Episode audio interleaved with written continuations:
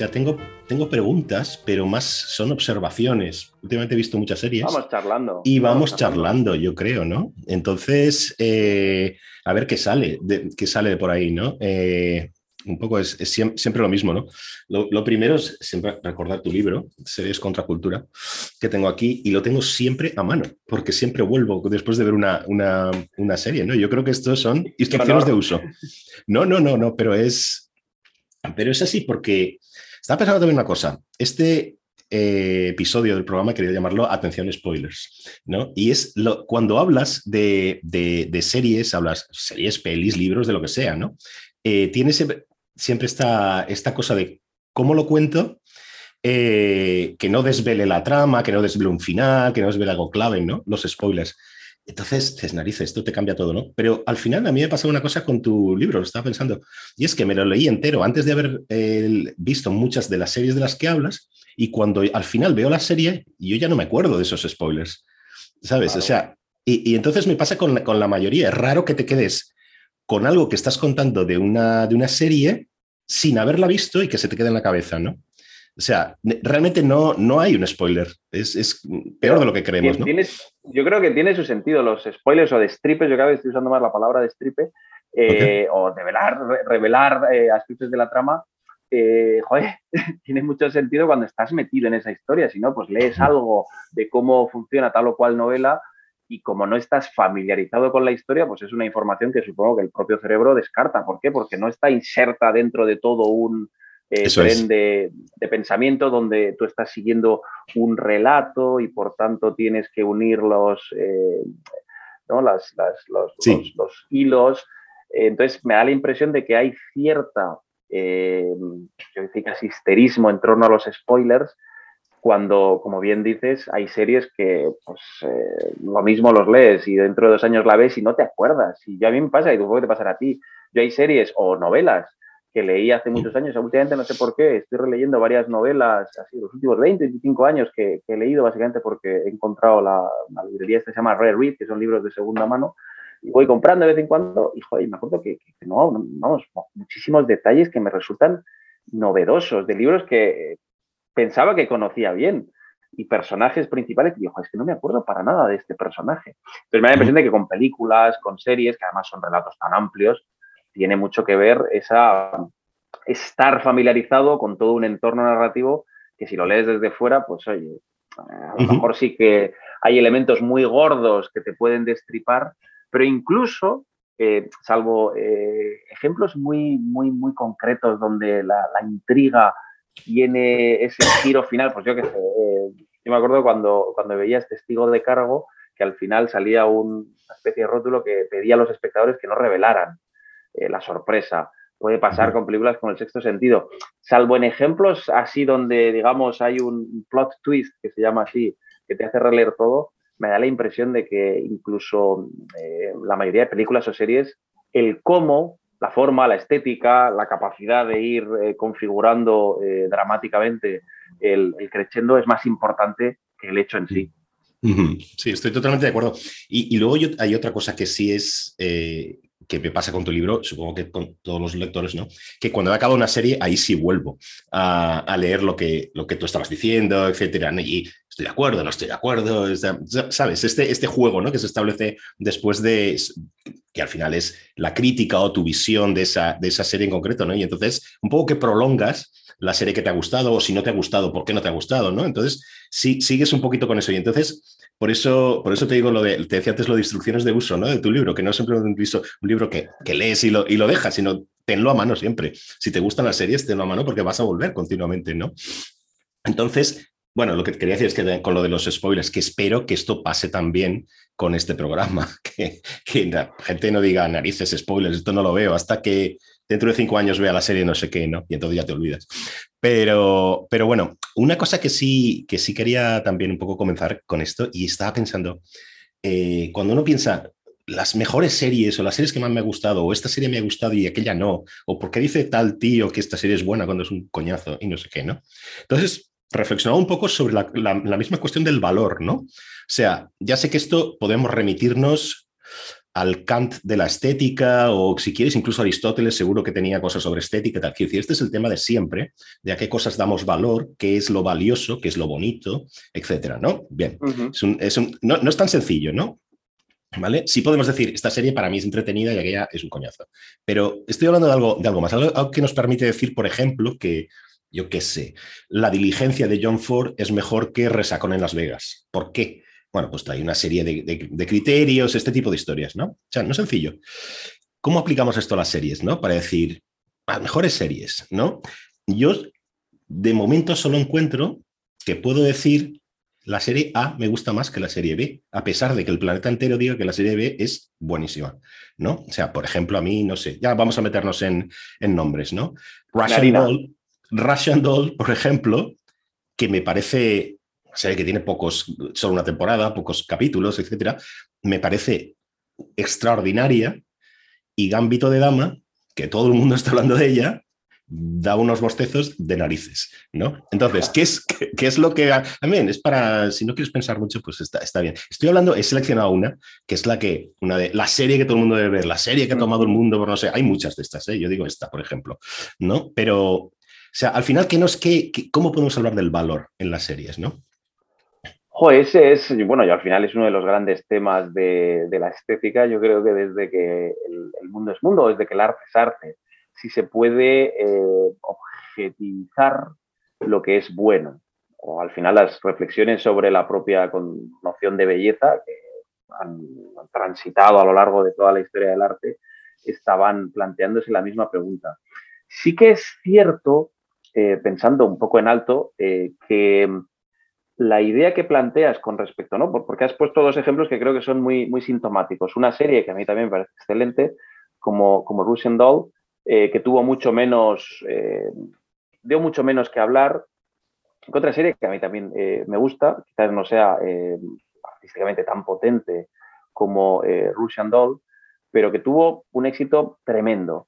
Entonces ahí creo que también entran varios elementos que no voy a decir que nublen el juicio, pero por lo menos hay que tenerlos en cuenta, que es todo el aparato, vamos a llamarlo, de, marketing. Estamos en un entorno, y claro, las series son uno de los elementos eh, emblemáticos de la cultura popular actual, en un entorno donde una y otra vez hay que renovar el interés por eh, lo bueno, lo valioso, lo relevante. Eh, dicho de otra forma, cada mes hay una serie del año. Entonces, claro, me da la impresión de que necesitamos siempre algo más de perspectiva para poder calibrar el valor de una serie. Pues yo no sé, ahora que citabas el ámbito de dama o el juego del calamar, cómo aguantarán el paso del tiempo.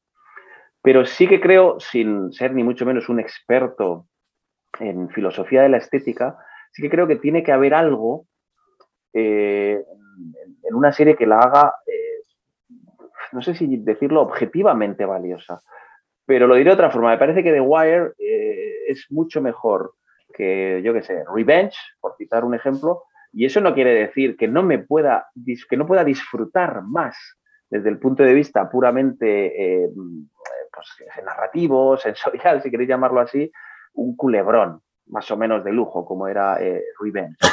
O eh, por citar los dos ejemplos que has puesto, me parece que Russian Doll tiene una mayor hondura eh, filosófica, intelectual, incluso parece que estética eh, también es eh, muy interesante, ¿no? Cómo juega con el espacio, con la deconstrucción, con el simbolismo, pero que puede tener una serie que a mí me encanta, que es Gambito de Dama, pero que es mucho más lineal.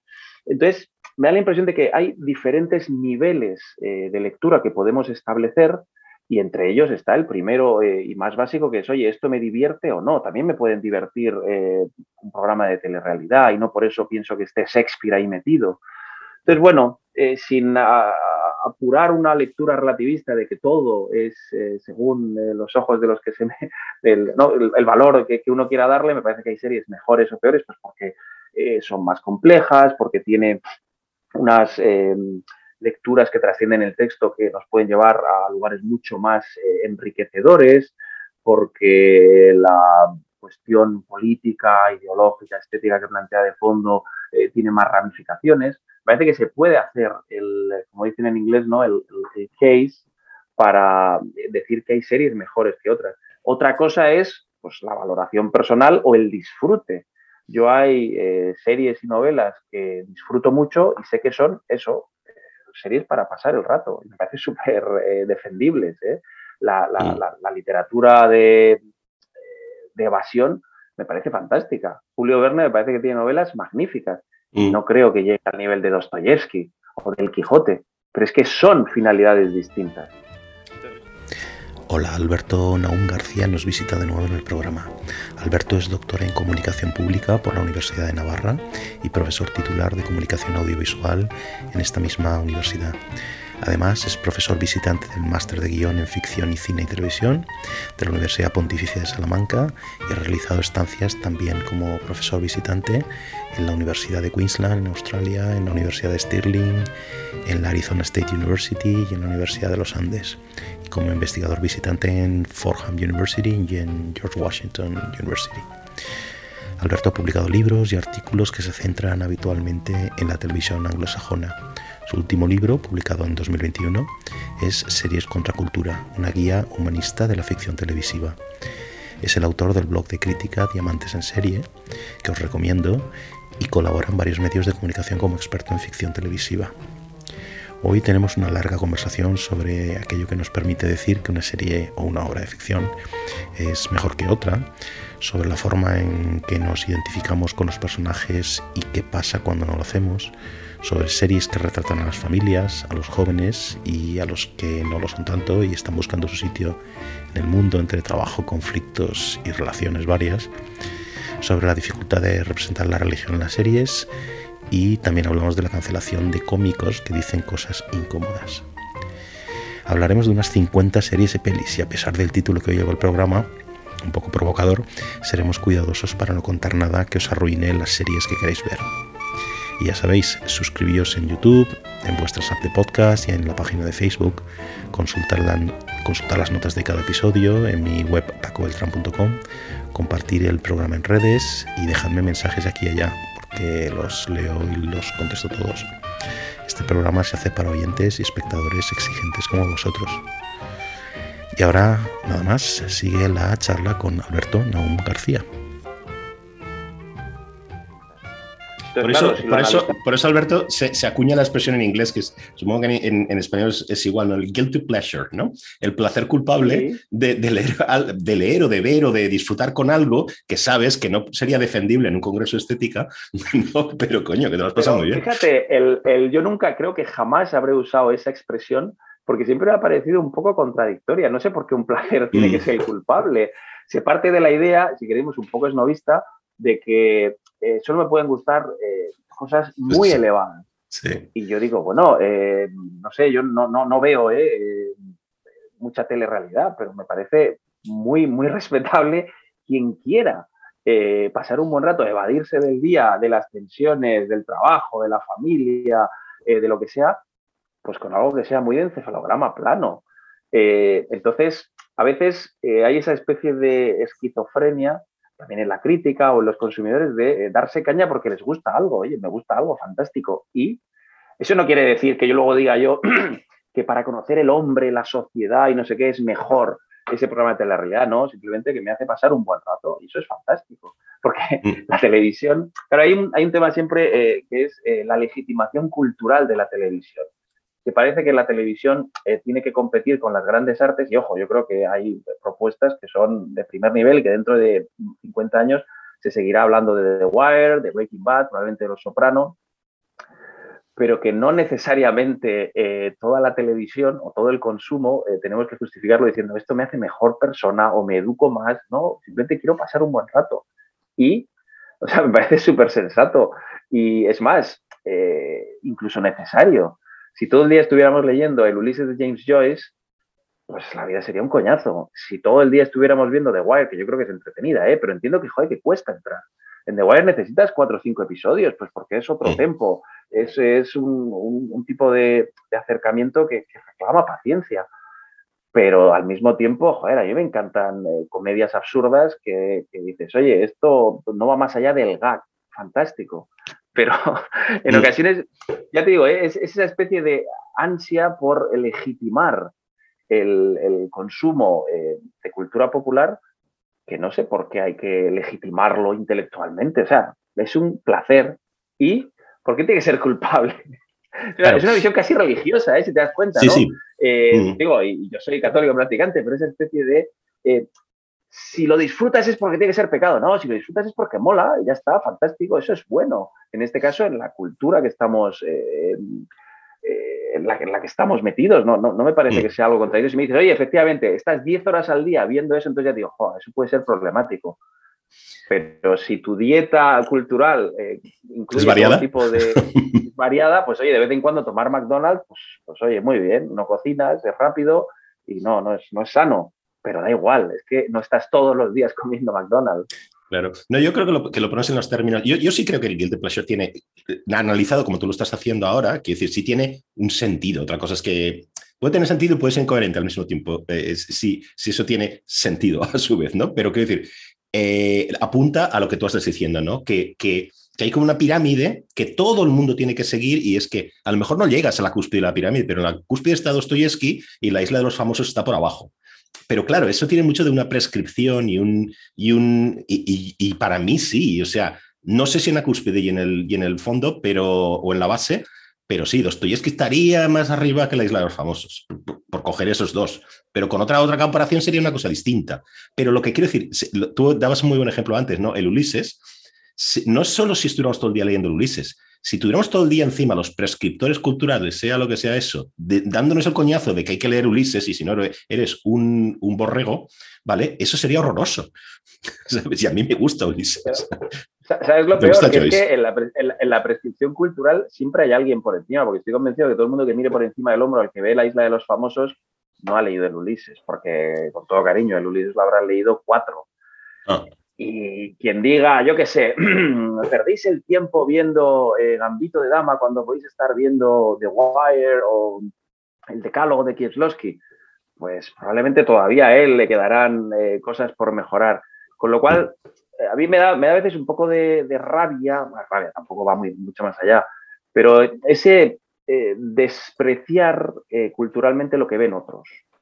Y yo creo que en un entorno del entretenimiento, si me dicen, no, oye, es que en el colegio están viendo en clase de literatura, eh, pues están leyendo, yo qué sé, Corín Tellado. Pues dices, hombre, ahí no, porque es otro contexto, es un contexto educativo. Pero que en el ámbito del entretenimiento haya cosas que sean entretenidas, mm. me, parece, me parece muy bien.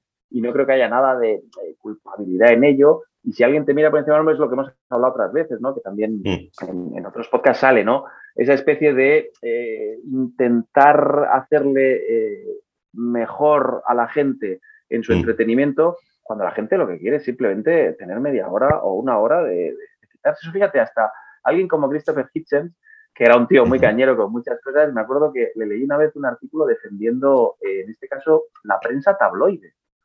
Porque él decía, oye, mi padre, o el, no sé, pondría como ejemplo, ¿no?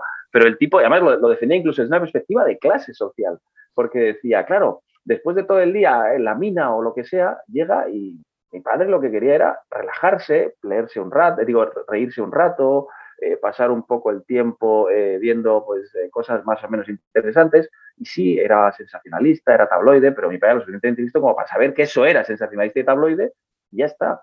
Al final es siempre no pensar que soy más listo que los otros. Y hombre, hay gente más lista que otra, pero tampoco hace falta ir constantemente restregándole la nariz a otro ahí tienes que ver mejores series. Bueno, pues eh, convéncele porque esta serie es mejor. Eso al final los que tenemos niños em, lo vas haciendo con libros, lo vas haciendo con series, vas viendo cuáles son, porque también el, gusto sí que se puede educar. Y me parece que es algo que al final, de una forma u otra, todos estamos haciendo. Incluso toda la vida. las películas y series que a ti te gustaban con 15 años, pues las verías a lo mejor con 25 y dices, joder, pues esto es bastante cliché, esto no tiene hondura, esto que me parecía a mí que era lo más, resulta que ya estaba inventado. Entonces, con la, con la educación también una de las claves, ¿no? si queremos llamarlo así, la educación audiovisual o lectora, ¿no? yo con mis hijos estoy muy obsesionado con que, con que lean. Tiene que ir con ir logrando eh, cosas que sean adecuadas para su capacidad, para su gusto, pero que al mismo tiempo puedan darles hambre para más.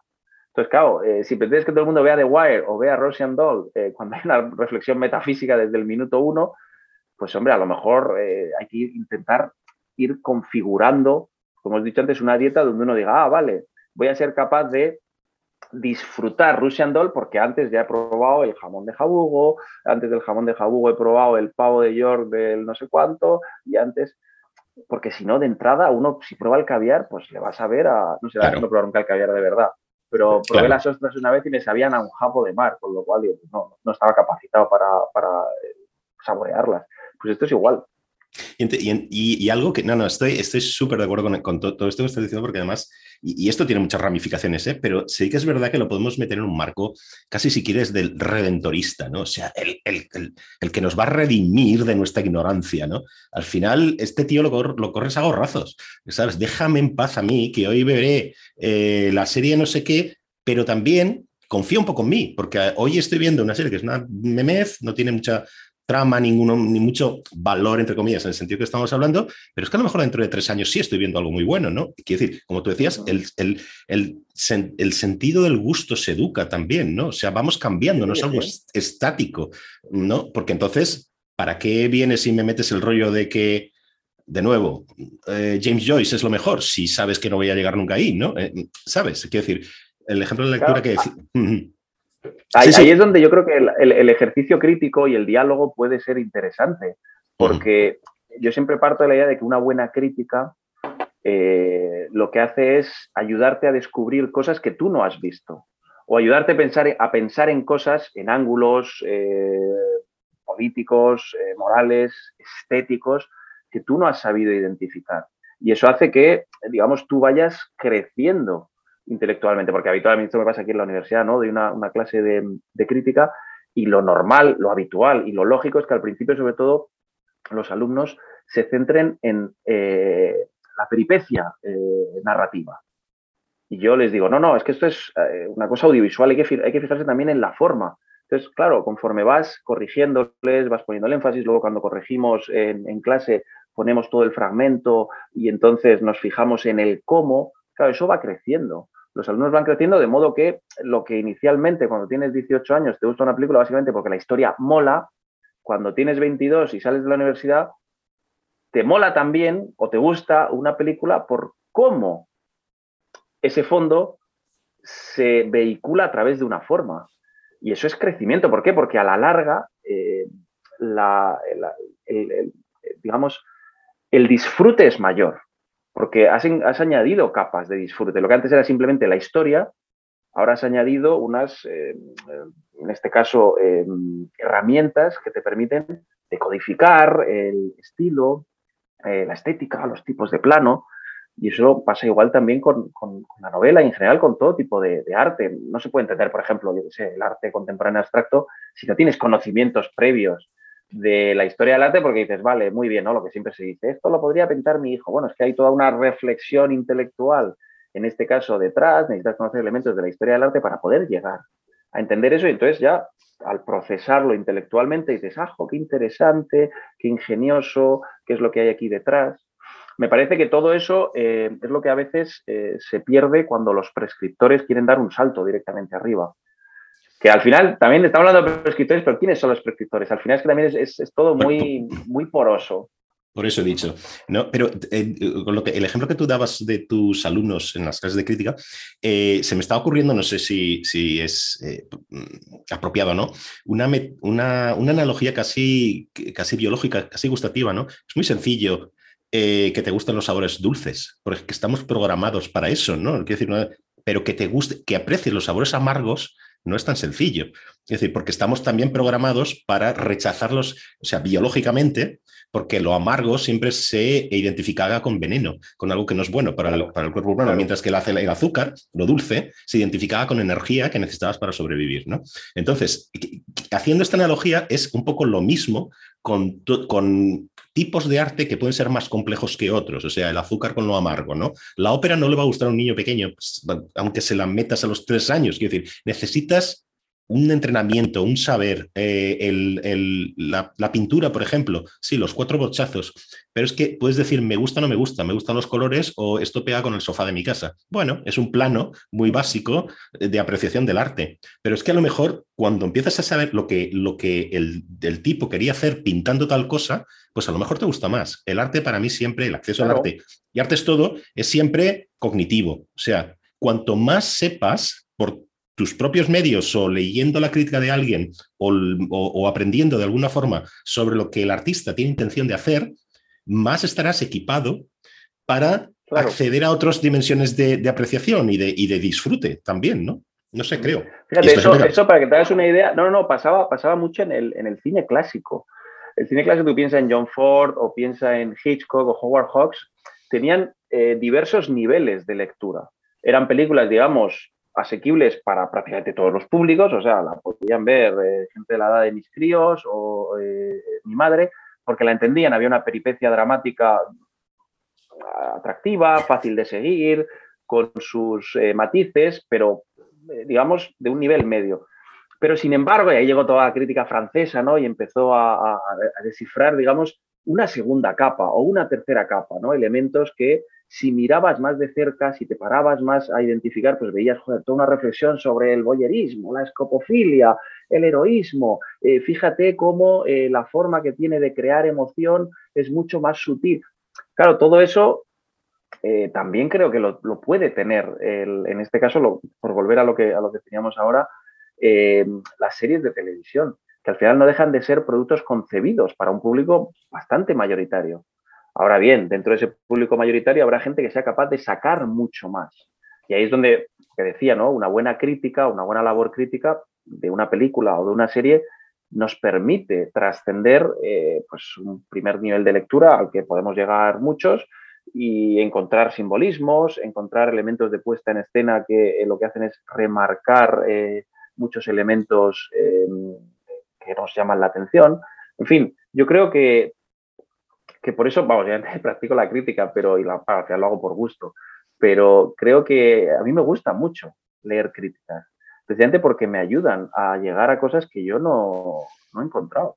Y, eso hace que luego pueda eh, tener una, una perspectiva mucho más placentera de lo que estoy viendo. Pues porque soy capaz de trazar más hilos y de enlazar cuestiones que yo no, había visto. Bueno, pues eh, personas que nos estén escuchando y viendo, después de media hora de estos dos señores hablando de estética, citando a Kant y a Joyce y a, y a, y a Kieslowski, si ustedes han llegado hasta aquí, Ahora vamos a, vamos a hablar de series concretamente. Ya hemos establecido el Hemos hablado muy, muy, superficialmente, solo los hemos citado para parecer que los conocemos. Nada, nada. Claro, para dárnoslas. Claro, claro, claro. Oye, una cosa también que estaba pensando. Mm, eh, estaba reflexionando sobre series que no me han gustado, ¿no? Y pensaba, a ver, ¿por qué no me han gustado, no?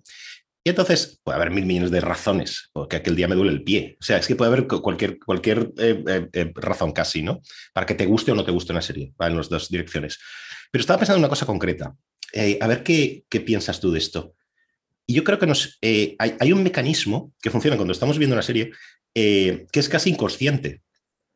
¿no? Eh, tienes que pensar en él para hacerlo consciente. Si no, eh, eh, está como en el background, ¿no? Está por ahí detrás, ¿no? Que es la identificación con los personajes. Seguro que hay mucho escrito de esto, ¿no? Yo lo, yo lo comento solo como, como mero espectador de, consumidor de, programas de ficción, ¿no?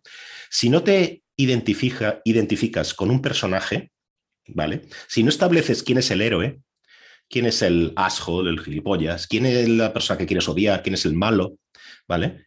Eh, pues, eh, y, yo creo que lo que hacemos es saltamos también un poco, pues eso, como decía, inconscientemente de un personaje a otro, sobre todo al principio, cuando no sabes muy bien de qué va la, serie, buscando identificación, pero identificación que puede ser negativa, que puede ser casi si quieres una inscripción de roles para que la cosa tenga sentido, ¿no?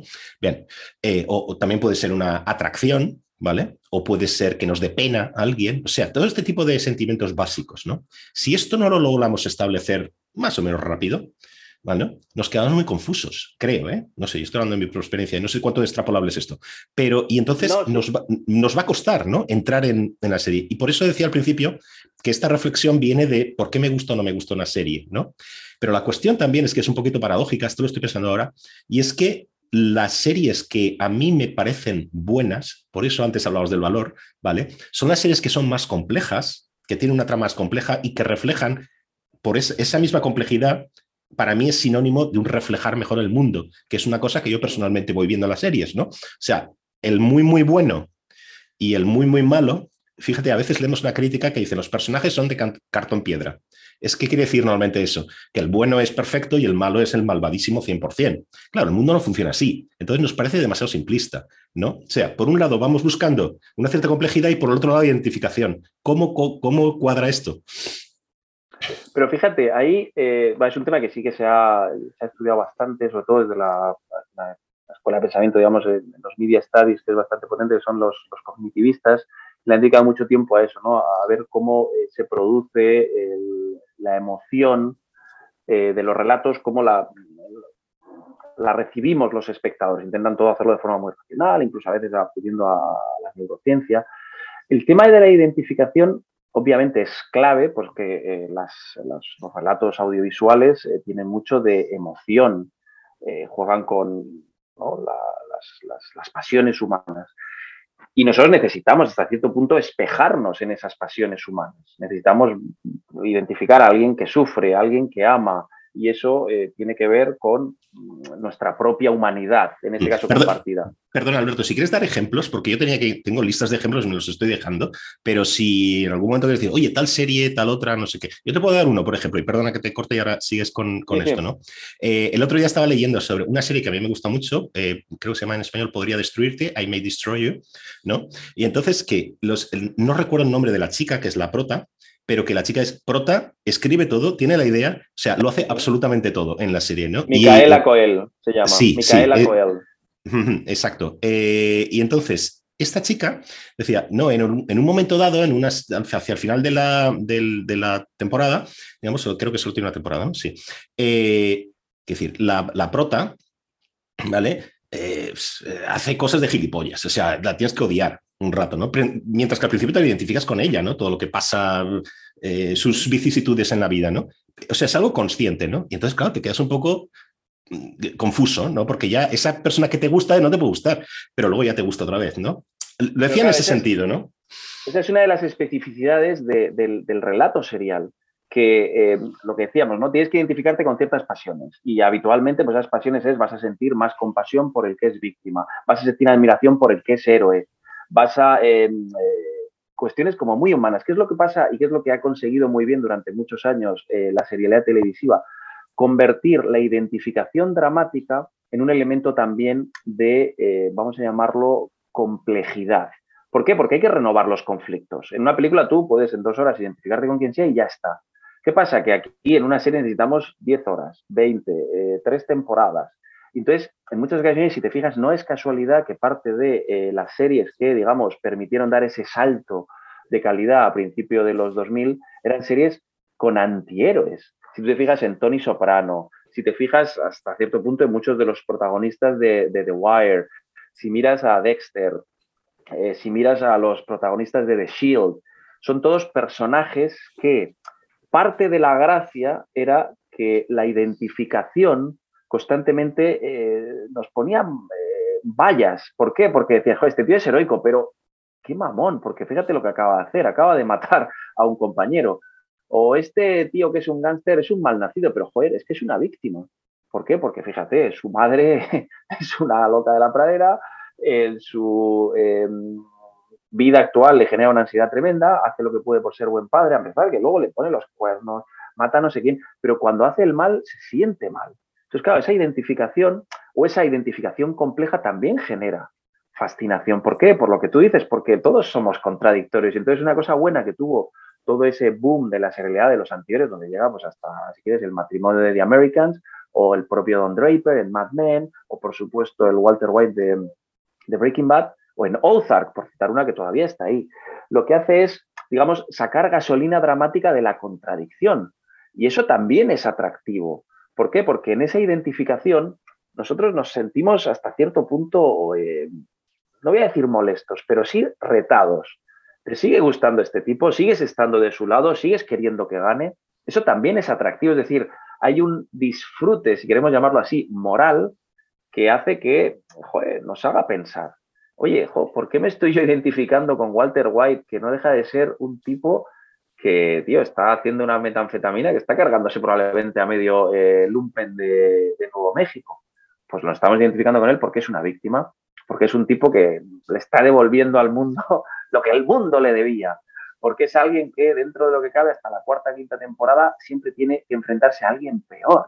Entonces, hay una, eh, digamos, en el plano estrictamente moral, hay una identificación que eh, es atractiva. ¿Por qué? Precisamente porque es contradictoria, porque no es plana. Y por eso puede sostenerse a lo largo de un relato que ocupe mucho tiempo. Claro, no puedes en una película hacer tanto vaivén, pues porque no tienes capacidad para construir de forma, digamos, eh, razonable al personaje. Sin embargo, en una serie, si te das cuenta, todas las series que acabo de citar, en todas hay poco a poco transformación. El arco de transformación de los personajes puede permitirse más subidas y bajadas. Don Draper, en Mad Men, hay una temporada donde acaba prácticamente convirtiéndose en el regreso al hogar, un tipo que se quiere redimir y luego vuelve otra vez a los viejos vicios. Tony Soprano lo mismo. Es un tipo que en ocasiones dices, este tío es un mal nacido, pero hay otros momentos que acabas y dices, jo, yo estoy en el equipo de Tony a muerte. Entonces, eso, el tema de la identificación es complejísimo, pero una de las grandes cosas que hizo la, televisión en, todo el, boom de, perdón, de las series de calidad era precisamente el, ser capaz de convertir eso en algo atractivo para el espectador. Volvemos a lo de siempre, no para todos. Yo si mis hijos ponen eh, Tony Soprano, pues no sé, para que te hagas una idea, ¿no? El otro día les puse, esto es un ejemplo que creo que es sintomático, eh, les puse todos los viernes, intentamos poner siempre películas clásicas y entonces hace ya un mes y medio eh, les puse la enseñanza que me dio para clase y digo, vamos a verla les puse Doctor Sivago. Entonces, bueno, aparte de que había que parar cada 15 minutos para explicar la Revolución Rusa a niños de 8 o 9 años, que era complicado, fíjate donde ellos se atascaron más. Y es interesante porque ellos todavía no tienen los rudimentos intelectuales. Se atascaron sobre todo en el tema del adulterio. ellos decían, oye, ¿por qué este hombre que tiene una familia y unos hijos, un hijo o dos, ya no me acuerdo, ¿por qué le pone los cuernos a su mujer? Claro, para ellos eso todavía, su mundo sí que es más blanco y negro, y sus papás somos un matrimonio, entonces no ven por qué. Sin embargo, eh, conforme crezcan, verán que, oye, en la naturaleza humana también está el desear cosas que no puedes tener o que no debes tener, y eso lo va a hacer atractivo. ¿Por qué? Porque eh, hay un elemento de humanidad compartida en la que todos tenemos flaquezas, todos tenemos grandezas, todos envidiamos cosas, todos tenemos cosas de las que nos orgullecernos, y eso la serialidad, que en este caso es una peli de tres horas y cuarto, Mm. Pero fíjate, ¿no? Me, sirve para lo que te decía. Lo que para mí puede ser atractivo, probablemente lo más me interesa de la película, ese conflicto moral interno de alguien que es buena gente, pero que al mismo tiempo tiene sus pies de barro. Para mis hijos era algo eh, que, que, se chocaban y decían, tío, papá, esto está mal. Digo, bienvenido al mundo. Esto es una cosa que el, que hace, el creador de la serie, juega con esto explícitamente, que no es algo que pasa por ahí que simplemente se deduce de la complejidad de lo que se está contando. Es que tú puedes utilizar esto como una palanca, a veces es una, como si fuera una montaña rusa, si quieres, o si quieres un, no sé cómo llamarlo, ¿no? Pero un, un, un splash, hay un golpe del principio que te deja descolocado, a riesgo de, de que te dejes la serie porque no soportas al personaje, ¿vale? Y de repente pasa algo y entiendes todo retrospectivamente y claro, te abrazas literalmente por aquello emocional al personaje, ¿no? Yo estaba pensando ahora en, que gran spoiler ahora, eh, igual para ti también, ¿eh? no lo sé, pero sabes que a mí me gusta mucho la serie el, em, el, The Bridge, ¿no? The Bruin. Eh, hay un momento en que hay un cambio en la tercera temporada, cambian la mayoría de los personajes, bueno, tienes que empezar como de cero, ¿no? Porque cada vez que te introduces un personaje nuevo, empiezas. Y si el personaje sustituye a otro que ya te habías identificado con él, bueno, ya es, literalmente empiezas de menos 10. ¿Vale? Entonces, y introducen un personaje, va a ser el personaje principal, donde lo ves que se despide una familia, se despide de su familia, de su mujer y sus hijos y tal, y luego lo ves en la siguiente escena como en una, en una sesión de estas de speed dating, o sea, buscando tías y tal en un bar y yéndose con una y no sé cómo dices, hijo de puta, este tío, ¿no? Una familia genial que acaba de dejar en casa. Luego te das cuenta que no, que lo que pasa es que su familia desapareció, no se sabe en qué circunstancias, y él sigue buscando, va a las sesiones estas de buscar mujeres y no sé qué, eh, y a las webs de, contactos y tal, porque está buscando a su, mujer, que no saben qué circunstancias desapareció.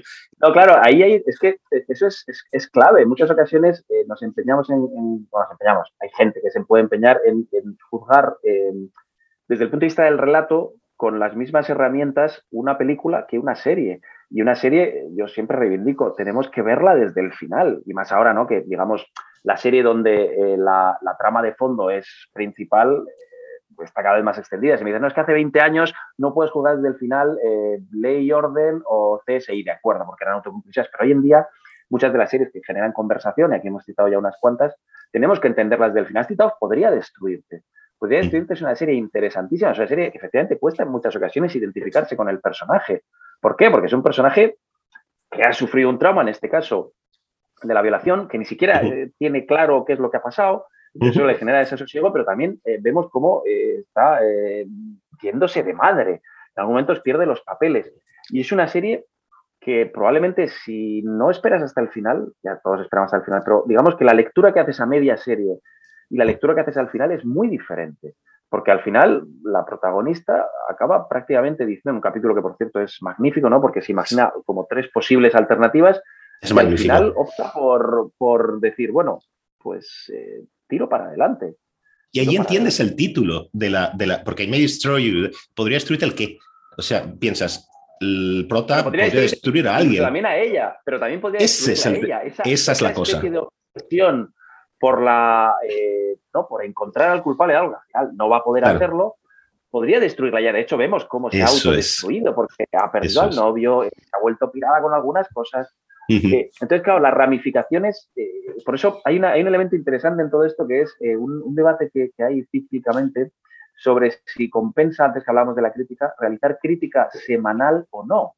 ¿Por qué? Porque hay momentos en los que, claro, en este momento además donde Internet sobreanaliza todo, eh, no le estás dando al relato tiempo para desarrollar cosas.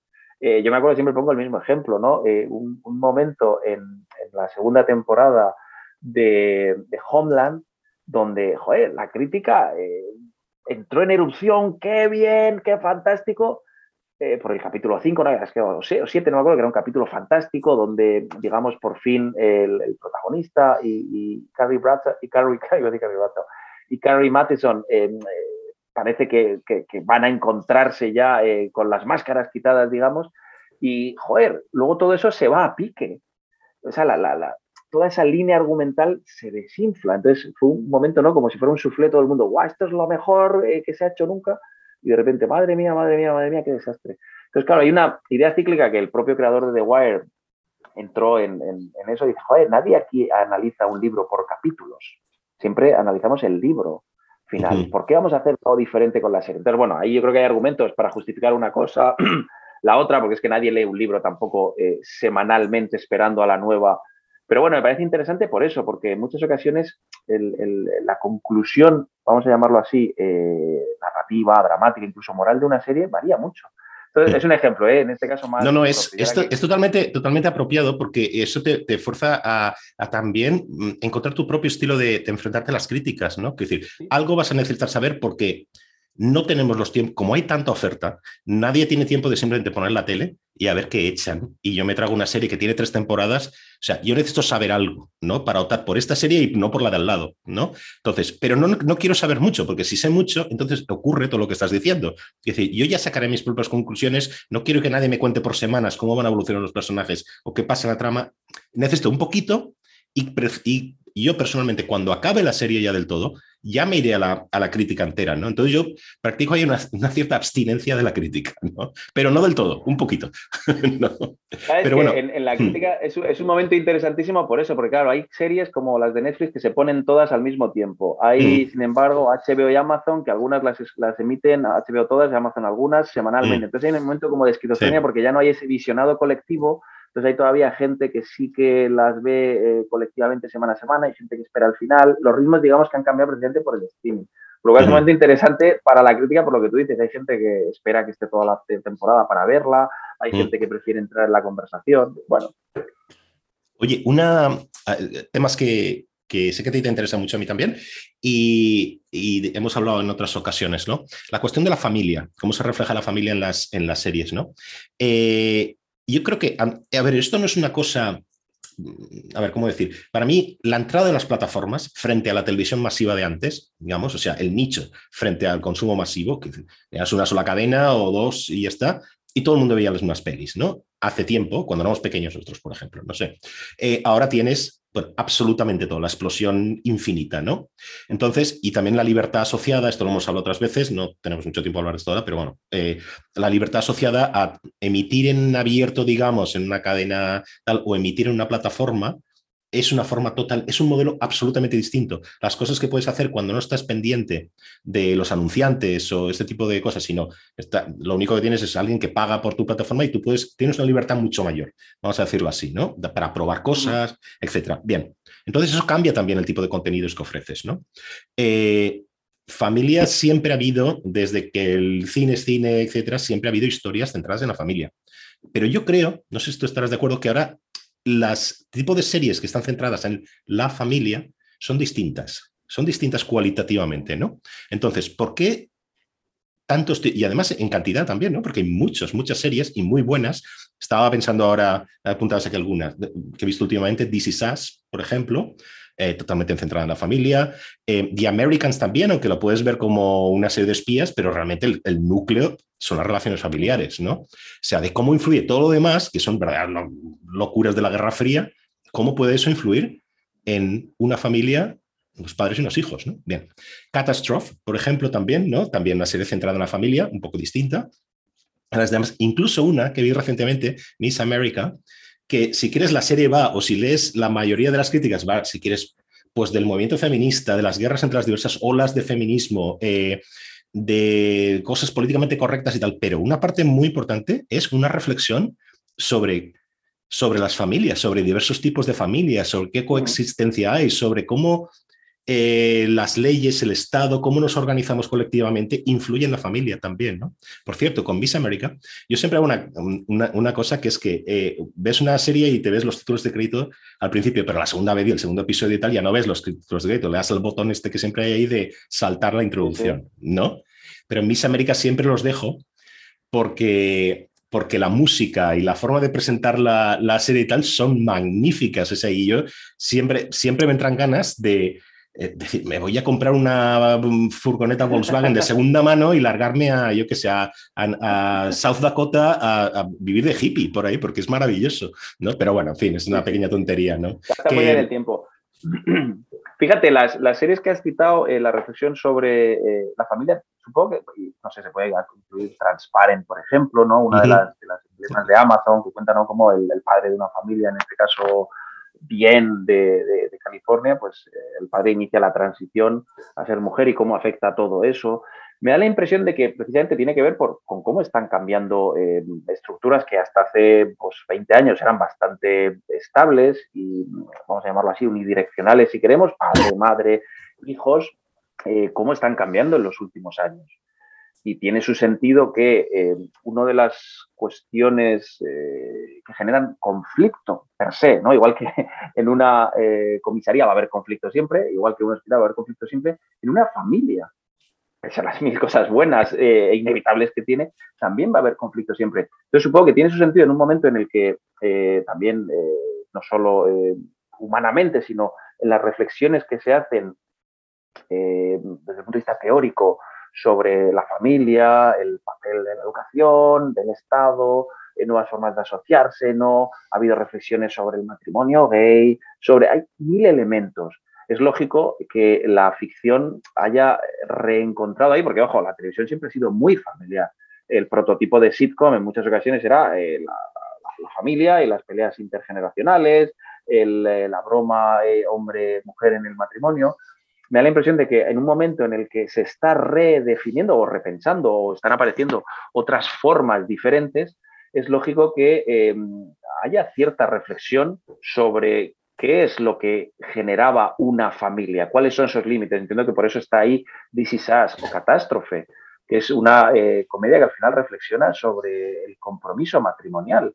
O como tú bien has dicho, The Americans. The Americans viene a decir algo así como qué es más importante, eh, las eh, instituciones que están por encima de nosotros o las que creamos nosotros, ¿no? El matrimonio como una institución, digamos, que dos personas deciden eh, unir y con eso crear una institución que va a ser la familia. Entonces me parece interesantísimo en un momento donde se están poniendo en duda tantos elementos que hasta hace 20, 25 años no se discutían, me parece que es lógico que haya, por supuesto, reflexiones que tipo transparent, ¿no? que lo lleven a, esas nuevas eh, posibilidades familiares, pero también que haya gente que diga, oye, eh, esto era importante, ¿por qué? y que empiecen a reflexionar sobre ello y que vean que eso es una fuente de conflictos y también fuente de grandezas. O sea, si veis todas las, tres series que, has citado, Miss América no la, no la había leído yo nunca en esa idea, pero también tienes razón. Está todo el tema de la familia de fondo. Pero vienen a decir, oye, esto que era, eh, nos venía dado antes, ¿por qué sigue siendo valioso ahora? ¿O por qué puede seguir siéndolo? Eh, ninguna de ellas creo que tiene nada en contra de otros tipos de familia, pero en el fondo está diciendo, oye, esto de unirse un hombre y una mujer para crear descendencia, ¿qué trascendencia tiene? ¿Y qué dificultades tiene? Porque DC es una serie yo creo que muy luminosa, pero al mismo tiempo la, grandeza de eso es que te muestra que es muy difícil, es muy difícil criar niños, claro que sí. Al mismo tiempo es grandioso. Eh, Catástrofe lo mismo, es una serie que te está diciendo, joder, macho, esto de dejar de zumbar con todo el mundo para centrarse en uno, tiene sus cosas, pero al mismo tiempo también tiene un montón de grandezas que nos muestra. Entonces me da la impresión de que hay una especie de reflexión cultural de fondo que hace que varias series desde puntos de vista diferentes, si quieres pues incluso incluir Justified o otras series que parece que no, pero que también hablan de esas cuestiones, que vienen a decir, oye, eh, esto que está ahora puesto en cuestión por determinados eh, cambios sociales, sigue teniendo validez. Vamos a pensar sobre ello. Yo creo que en las tres, por ejemplo, que has citado, mis amigos, que tendría que pensarlo un poco más, la impresión es que es positiva la reflexión. Dice, oye, creo que hay cosas, son, incluso podemos decirlo así, conservadoras, en el sentido de que, oye, esta institución merece la pena conservarla. Las series que hablan de, que, o que están centradas en la familia, que son todas estas que estamos hablando, y muchísimas más. Y a pesar de que en número, estas como Transparent, Transparent no la he visto todavía, ¿eh? la conozco, pero no la he visto. Eh, pero cada vez más empieza a meter eh, otros modelos de familia, vamos a llamarlo así.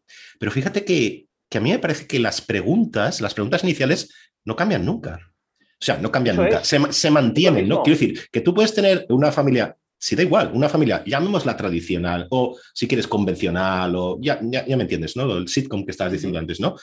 Pero puedes tener también una mm, familia por ejemplo, Years and Years, una serie que a mí no me gusta. Pero bueno, eh, pero viene al caso para el ejemplo, ¿no? Una familia que, se presenta al principio como ahí no sabes bien quiénes son los miembros de la familia, ¿no? Eh, eh, tienes una pareja gay y luego tienes otra, no sé si son hermanos los, los que están por allí. Bien, da igual. Pero las preguntas al final, y en The Americans pasa exactamente igual, tal, son las mismas. O sea, ¿cómo educar a los hijos? ¿Cómo se establecen las relaciones entre el, amor entre padres e hijos al final. ¿Qué pasa con la adolescencia? ¿Qué pasa cuando el progenitor, sea el sexo que sea, el, tipo de pareja que sea, lo bajas del pedestal? ¿Qué pasa cuando, cuando es que las preguntas son las mismas, con lo cual, eso que tú decías antes, conservador, que entiendo en el sentido que, o sea, conservador en la etimología de la palabra, yo creo que es algo a conservar, porque esto no es, conservador aquí no es peyorativo, es una institución que yo creo que va a cambiar muy poco y que es compatible con cualquier tipo de, casi con cualquier tipo de, familia estructurada.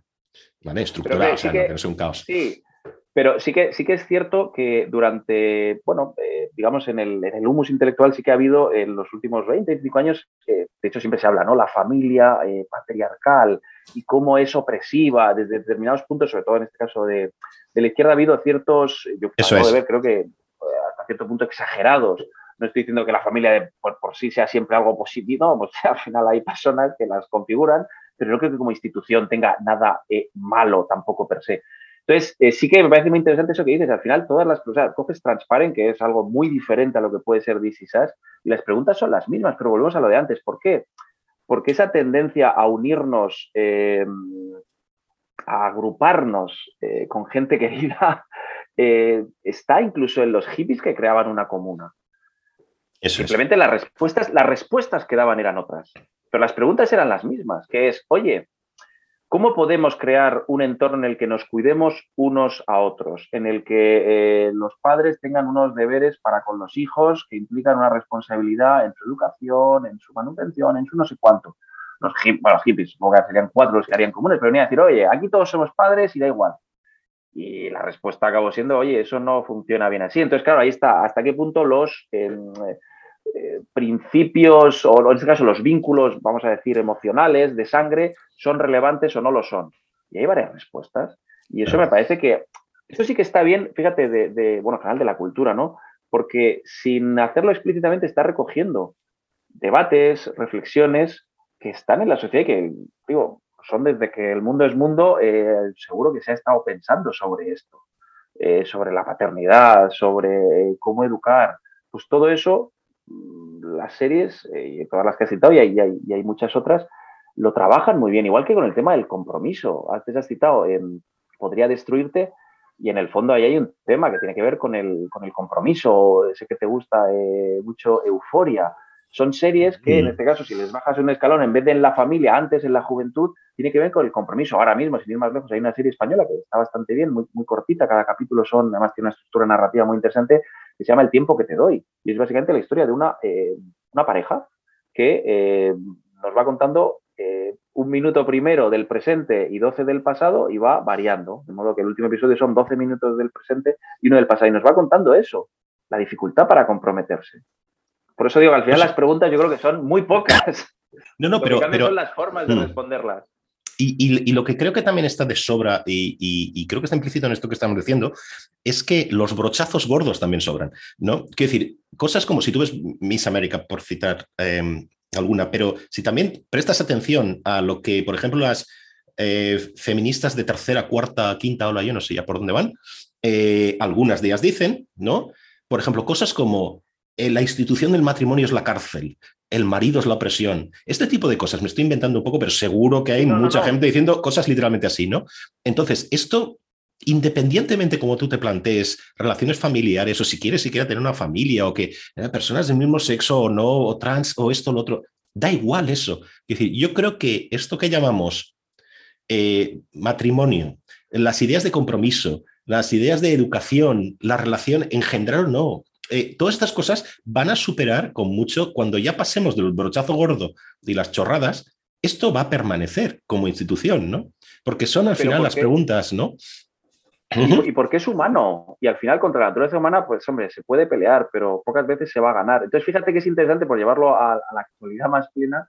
Eh, lo que está pasando en España, hay todo un movimiento, si queremos, en este caso, fíjate, dentro de la izquierda, y ponemos, podemos poner como ejemplo a Nairi Simón, que está reivindicando desde posiciones de izquierda estas cuestiones.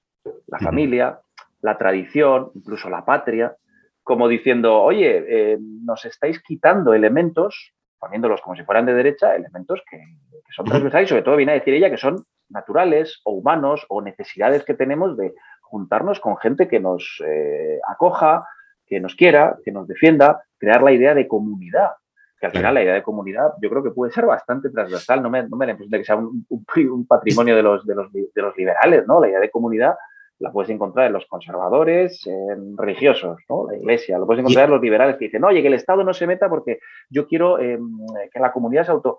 Pero también desde la izquierda o determinado tipo de izquierda. Entonces es interesantísimo ahora porque tú además también sé que lo sigues, ¿no? las, las bofetadas que está habiendo frente a gente, yo que sé, me da igual los del Jacobino, que sea eh, Sotibars o Ana y Simón, precisamente porque están eh, retando algunos de los, eh, de los, las ideas que se habían convertido más eh, mainstream en, la izquierda, por lo menos cultural, ¿no? Una de ellas, oye, la, maternidad es opresiva. Entonces viene Ana y Simón y dice, oye, pues yo a lo mejor no quiero ser CEO de ninguna empresa, sino, pues, oye, me apetece disfrutar más de mis niños y renunciar a otras cosas o vienen los del Jacobino y dicen, oye, no, no, no, lo verdaderamente de izquierdas es eh, la cuestión social y olvídate de disgregar España porque la patria.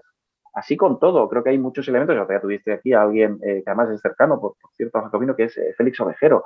También reivindica, ¿no? La, de, algunas de estas, por lo menos desde el punto de vista de la filosofía política, ideas que contravienen lo que puede ser ahora mismo la, ortodoxia de, más, más del discurso cultural de la izquierda identitaria. Fíjate, hay una paradoja también aquí, ¿no?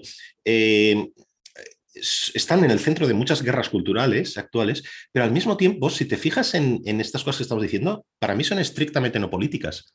Quiero decir, no políticas en el sentido de. Se han politizado. Por supuesto. Eh, Paco, el, problema todo es que se todo se politiza, ¿no? desde el momento que lo personal es político, es que eh, estás, estás, estás vendido a todo, porque claro. no, no, hasta una institución, vamos a decir, tan neutra, para mi modo de ver, me parece bastante neutra, como el, matrimonio o la familia, se ha convertido en un, ¿no? Eh, es que ya lo que comas se ha politizado. Claro. si comes chuletón, quieres acabar con el planeta. Entonces, joder, eh, es, un nivel de discurso eh, que no, no, no, creo que sea mayoritario. Quizás en ciertas burbujas de Twitter sí, pero sí que va calando, ¿no? Determinadas cuestiones que se han convertido en elecciones personales, y por eso digo que ¿no? la rebelión del anairisimonismo, por llamarlo de alguna forma, tiene que ver con eso, con decir, oye, pues eh, parece que ser española y reivindicar la patria es algo perfectamente asumible con ser de izquierda. Eh, ¿Sabes una de las razones? No, no sé, una lectura casi extraña, ¿no? Que me sorprendía a mí. Eh, ¿Por qué me gustaba tanto Russian Doll? Que probablemente es la serie que más me ha gustado este, este año. Eh, porque al final, vamos a ver, una judía neoyorquina que tendrá unos treinta y tantos largos, 40, no sé, en la serie, bien, da igual.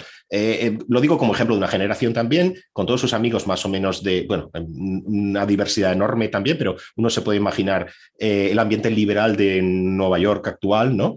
Eh, absolutamente liberal en el sentido de progresista, ¿vale? Progres, sí. Sí, entonces, y donde hay de todo, hay sexo, hay, hay drogas, hay, mm, en fin, eh, no demasiada preocupación tampoco por mm, sacar adelante una familia, parece que nadie allí está, tiene niños o está casado y tal, en fin.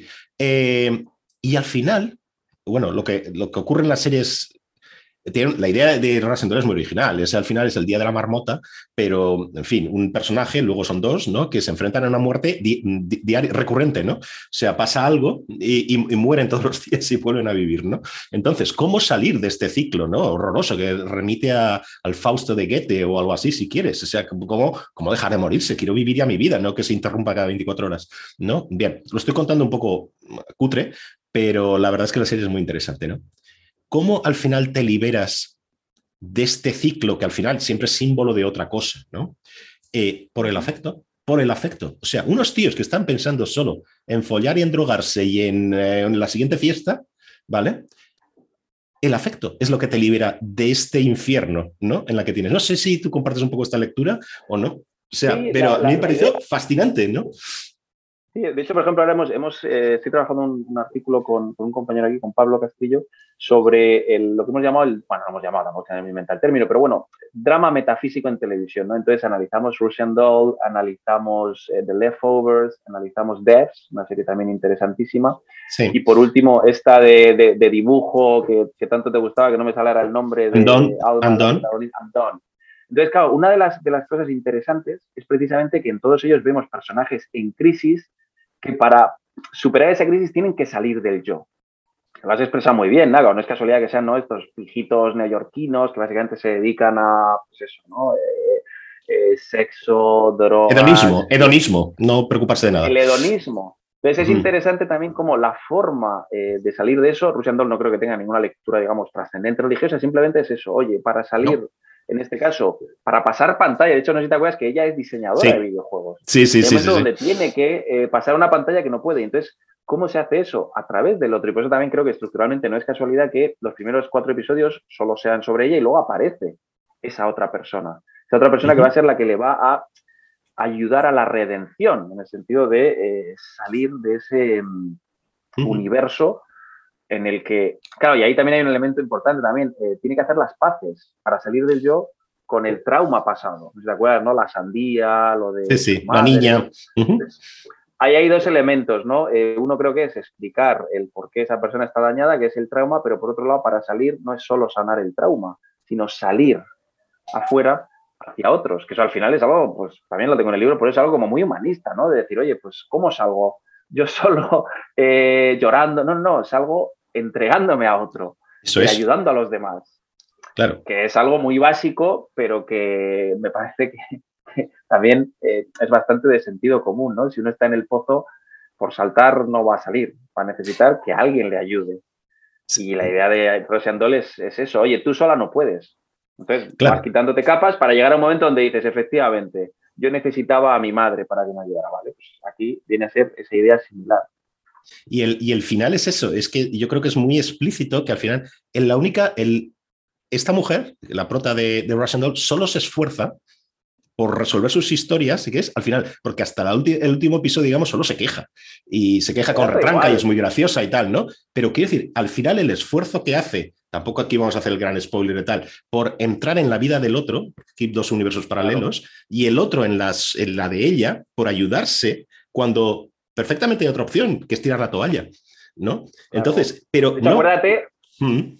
Ah, no, acuérdate que el otro eh, es lo contrario, es una, digamos, tiene el mismo vacío, pero en vez de eh, el personaje de ella libera ese vacío, pues fumando por tal, tal, y el otro es todo lo contrario, es un tipo que se da toda la pena del mundo. Un victimista. un día, sí, efectivamente. ¿Cómo se sale en este caso del pozo del victimismo? También, pues, eh, creando esos vínculos emocionales con otro y entonces uno y otro se van ayudando para salir del, del, yo, que al final es, es un poco la, la, lectura, creo, de la serie. Y, y la reparación de él es perdonar, por ejemplo, algo que él no puede hacer hasta ese momento, ¿no? Que es lo mismo, es el afecto, pero la otra cara de la moneda, ¿no? El dejar, dejar el lastre, perdonar, ¿no? Entonces, yo creo que es una serie magnífica, ¿eh? Por todas estas lecturas que tiene, que parece... A mí me parece, me parece fantástica. y, luego, y luego, fíjate, la, actriz es que muy graciosa, la, Natasha Lyon esta, eh, tiene una, una potencia, el, el, vacile constante, la verdad es. Luego, por cierto, que decía, como has citado el, el The Groundhog Day, el Atrapado en el Tiempo, ¿Te acuerdas? Atrapado en el tiempo, la premisa era muy similar, eh, pero también la resolución. Eh, Phil Connor deja de repetir el día cuando por fin es capaz de amar. No de acostarse con, porque una vez que te acuestas con ella y el día sigue, no, no, no, cuando por fin es capaz de amar, es decir, de salir del yo, de quitar ese ego eh, victimista y huraño que, le, que, le, llevaba por la calle de la amargura, entonces ahí es cuando de repente ya, al día siguiente, está todo nevado. Fíjate qué conclusión más contracultural y más, en principio, conservadora, ¿no? Pero que están... Eh, ¿Te acuerdas lo que hablábamos en el, en el, programa anterior que hicimos, ¿no?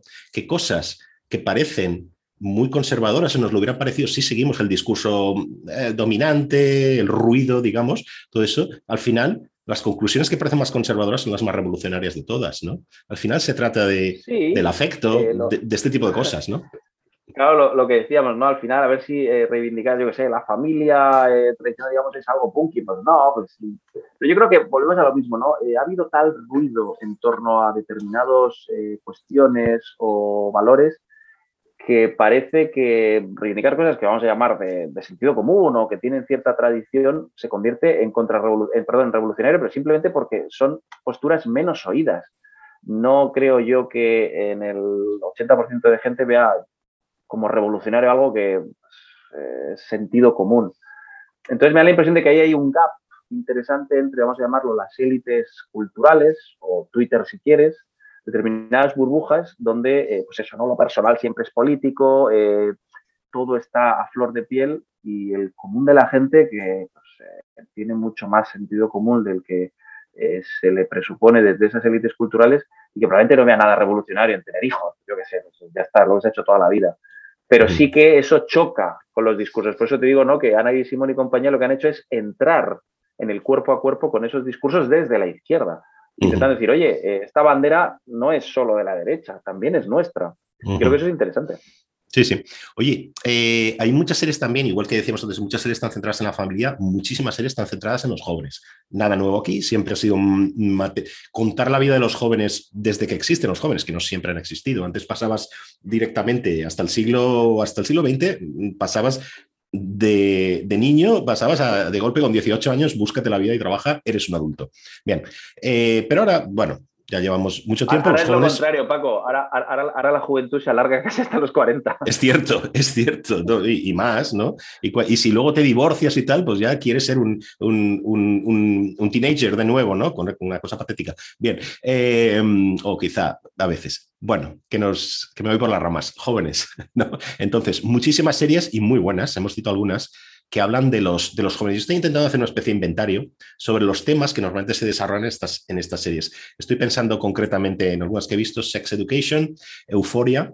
Eh, como tú decías, es una serie que a mí me ha gustado mucho por muchos motivos. Luego podemos, eh, si tenemos un poquito de tiempo, no lo sé, hablar de, de la parte visual, de la parte puramente fílmica de Euforia, que yo creo que tiene un peso en esa serie que hay momentos que te puedes desenganchar del... A mí me parece que también la, historia, el contenido, lo que cuenta está muy bien. Pero incluso si te desenganchas en los momentos que inevitablemente tienen todas las series, de un poco de, bajón narrativo, si quieres, o de en la propia historia, reenganchas con la parte visual y, te lo pasas pipa, porque hay veces que no sabes, nariz, dónde está la cámara puesta, ¿eh? porque es, alucinante, ¿no? Bien, eh, otra serie que también hemos dicho, I May Destroy You, ¿no? Sobre jóvenes, esto es lo que pasa, y luego otra que, no, que sé que a ti te, te gusta mucho, a mí me gustó mucho también, eh, que es The End of the Fucking World, ¿no? que es una serie un poco indie, un poco no, muy indie, ¿vale? Y que también habla de, pues, pues de dos jóvenes que están un poco perdidos, ¿no? Entonces, eh, relaciones. Relaciones me refiero a relaciones afectivas. Un tema que se repite mucho en series centradas en jóvenes. Sexo. Sexo para aburrir, ¿eh? eh muchísimo, ¿no? Y por lo que decíamos antes de la libertad que te conceden el no emitir las series en, en, o sea, emitir las series en plataformas, eh, nicho, ¿no? Pues claro, puedes mostrar eh, todo lo que antes no se mostraba, ¿no? Puede ser muy explícito. La cuestión del aburrimiento también, ¿no? El aburrimiento vital de qué hago ahora, ¿no? Esto es algo que se repite mucho, ¿no? O sea, y hay veces que lo ves desde fuera, hay veces que esto es buscado, ¿vale? Por los creadores de la serie, es decir, pero tío o tía, si no tienes ningún problema, ¿qué narices estás pensando que te vas a tirar por la ventana de puro aburrimiento, hombre. Eh, pero bueno, mucho, mucho aburrimiento mezclado con estar perdido en la vida, que eso también tiene cierta, cierta lógica, ¿no? Que casi que pasas, pasas por ahí siempre, ¿no? Las drogas, mm, también otro tema que aparece continuamente, ¿no? Las relaciones con los padres, esto quizá un poquito menos, ¿no? Pero muy importante también. Bueno, cubre piensas todo esto lo que rodea a los jóvenes? ¿Nos estamos dejando algo ahí? ¿Hay algo que nos está mostrando? ¿O básicamente es este el universo en el que vive un joven? Claro, fíjate que los elementos que has sacado, mis hijos todavía no son adolescentes, ¿eh? pero todo el mundo me dice, no, ya verás, es peor que cuando son pequeños. Pero fíjate que todos los elementos que has, tratado eh, es que son los propios de la adolescencia, pese a lo que parezca, eh, yo creo que las personas que muestran más aburrimiento o apatía suelen ser los adolescentes los que están en muchas ocasiones más desconectados del entorno familiar suelen ser los adolescentes, porque ellos están a otra cosa. Eh, esa emocionalidad flor de piel es que es propia de la adolescencia. Me ha salido un grano, madre mía, ya no puedo salir a la calle. O, claro, es un momento donde las hormonas cambian, donde el abrigo que tenías hasta los 12, 13 años, donde el mundo es blanco, negro, tiene su sentido, eh, de repente empieza a cambiar, donde tu propia identidad eh, tienes que reencontrarla. Claro, no es casualidad que es la época en la que uno se pone pendiente, el otro tal, el otro se va a cambiar de sexo, el de más allá eh, se deja cresta. ¿Por qué? Porque es un momento de autoafirmación. Entonces, todas las series, y puede estar incluso alguna más, ¿no? La de, claro, hay un momento que no has citado, que está implícito en muchas cosas que has dicho, es la, em, bueno, las patologías mentales. O sea, hay mucha gente deprimida. Y esto, vamos, ha salido en los, eh, por lo menos en España salen los datos y efectivamente hay mucha gente de 15 a 29 años que está muy mal y hay mucho suicidio, por ejemplo, conceptualmente hablando. En Euforia se, muestra muy bien, perdona. En Euforia la, depresión de la prota en un momento dado se muestra muy, muy gráfica, ¿no? Es, angustiante. Vamos. Y visualmente, claro, una de las cosas que hace grandiosa a Euforia, que ya te digo, a mí el mensaje, joder, me resulta una serie muy nihilista, que es una serie muy destructiva, pero bueno, tampoco quiero que las series me, planteen un mundo fantástico, que es la razón. Eh, pero sí que creo que es una serie que, muestra una, una visión en este caso de la, juventud, demasiado desesperanzada. ¿Por qué? Porque a lo mejor en todo lo que has dicho creo que sí que se nos ha olvidado que también, claro, pero eso es dramáticamente el menos interesante, también hay mucha juventud, eh, que vamos a llamar eh, idealista, comprometida políticamente, que, joder, que no es de clase media, sino clase baja y tiene que al mismo tiempo que estudia trabajar para sacar adelante eh, la economía familiar. Claro, si te das cuenta, en todo lo que nos has planteado son siempre entornos de clase media donde, eh, a lo mejor esto queda un poco mal, pero vamos, uno se puede permitir el lujo de deprimirse, pues porque tiene cubiertas sus necesidades. Ya sabes, ¿no? El dicho de para el tercer mundo la opresión y para el primero la depresión. Pues muchas de estas series lo tratan, o si quieres, Girls, desde una perspectiva más juvenil, claro. Cuando vives en Nueva York y eres de clase media, pues tus problemas no son, yo qué sé, los mismos que vas a tener en África. No estoy diciendo que no sean problemas relevantes, pero sí que todas esas series trabajan muy bien ese, ese humus una palabra que la es que repito demasiado, ¿no? Todo ese, ese cosa subterránea que hay en torno a los problemas que tiene la, adolescencia. Y sí que creo que por la propia naturaleza del relato audiovisual, eh, son series eh, muy dramáticas. Hay una también que a mí me gustaba mucho, se llamaba Skins, una británica que tuvo un remake que no tuvo éxito. Son series em, cuya lectura, vamos a decir, em, sociológica, es, muy demoledora. Es muy demoledora porque te da la sensación de que no se puede salir en ocasiones de ese, pozo, pues en ocasiones de victimismo, Pero también, por otro lado, pienso que es que la adolescencia es ese momento donde uno va a tener que hacerse heridas. ¿Por qué? Pues porque las cicatrices son lo que te hacen madurar. Entonces, por eso yo tengo a veces sentimientos ambivalentes ante algunas de estas series porque creo que enganchan muy bien con la adolescencia porque muchas de las que has citado reflejan muy bien esos sentimientos a flor de piel, ese entorno cambiante, esa identidad siempre en guerra consigo misma, pero eh, al mismo tiempo, eh, joder, igual que lo reflejan bien, a mí me da pena porque digo, coño, es que ser adolescente se pasa con el tiempo, eso es algo bueno. Claro, claro, Joder, a veces las series, digamos que lo diré de otra forma, a veces las series glamurizan, o algunas de estas series, eh, glamurizan ese estado perpetuo de melancolía, de rabia, de que el mundo no me entiende, cuando eso, en cuanto lleguen las responsabilidades, ya verás cómo se te pasa. Claro. Eh, ahí, enganchando, enganchando esto de la, de la adolescencia, hay otra, aquí estoy casi buscando huecos para, haciendo una, una, una, una, tipología o unas categorías que no sé si son muy, son bastante ad hoc, ¿no? Son las que a mí me sirven, ¿no? Entre la familia y entre la adolescencia, hay, hay toda una parte ahí también que las series dedican mucho, eh, que hay muchas series que, que, buscan picotear en esa zona también, que es lo que, no sabría cómo llamarlo esto, pero los, notas, los no tan jóvenes, ¿no? Los que están buscando su sitio, ya han empezado a trabajar, ya no tienen... 20 something. Por ejemplo, incluso 30, something también, ¿no? Es decir, en parte también eh, ahí estaría, por ejemplo, Catastrophe, ¿no? Aunque habla de un gente de personas que son jóvenes y ya tienen hijos y todo y se meten, ¿no? Pero, pero ahí también mucho de, de estoy harto de cambiar pañales, coño, que quiero ir al, bar a ligar también, ¿no? No sé, ¿cómo resuelves todo eso, ¿no? Con las diversas lealtades, etcétera.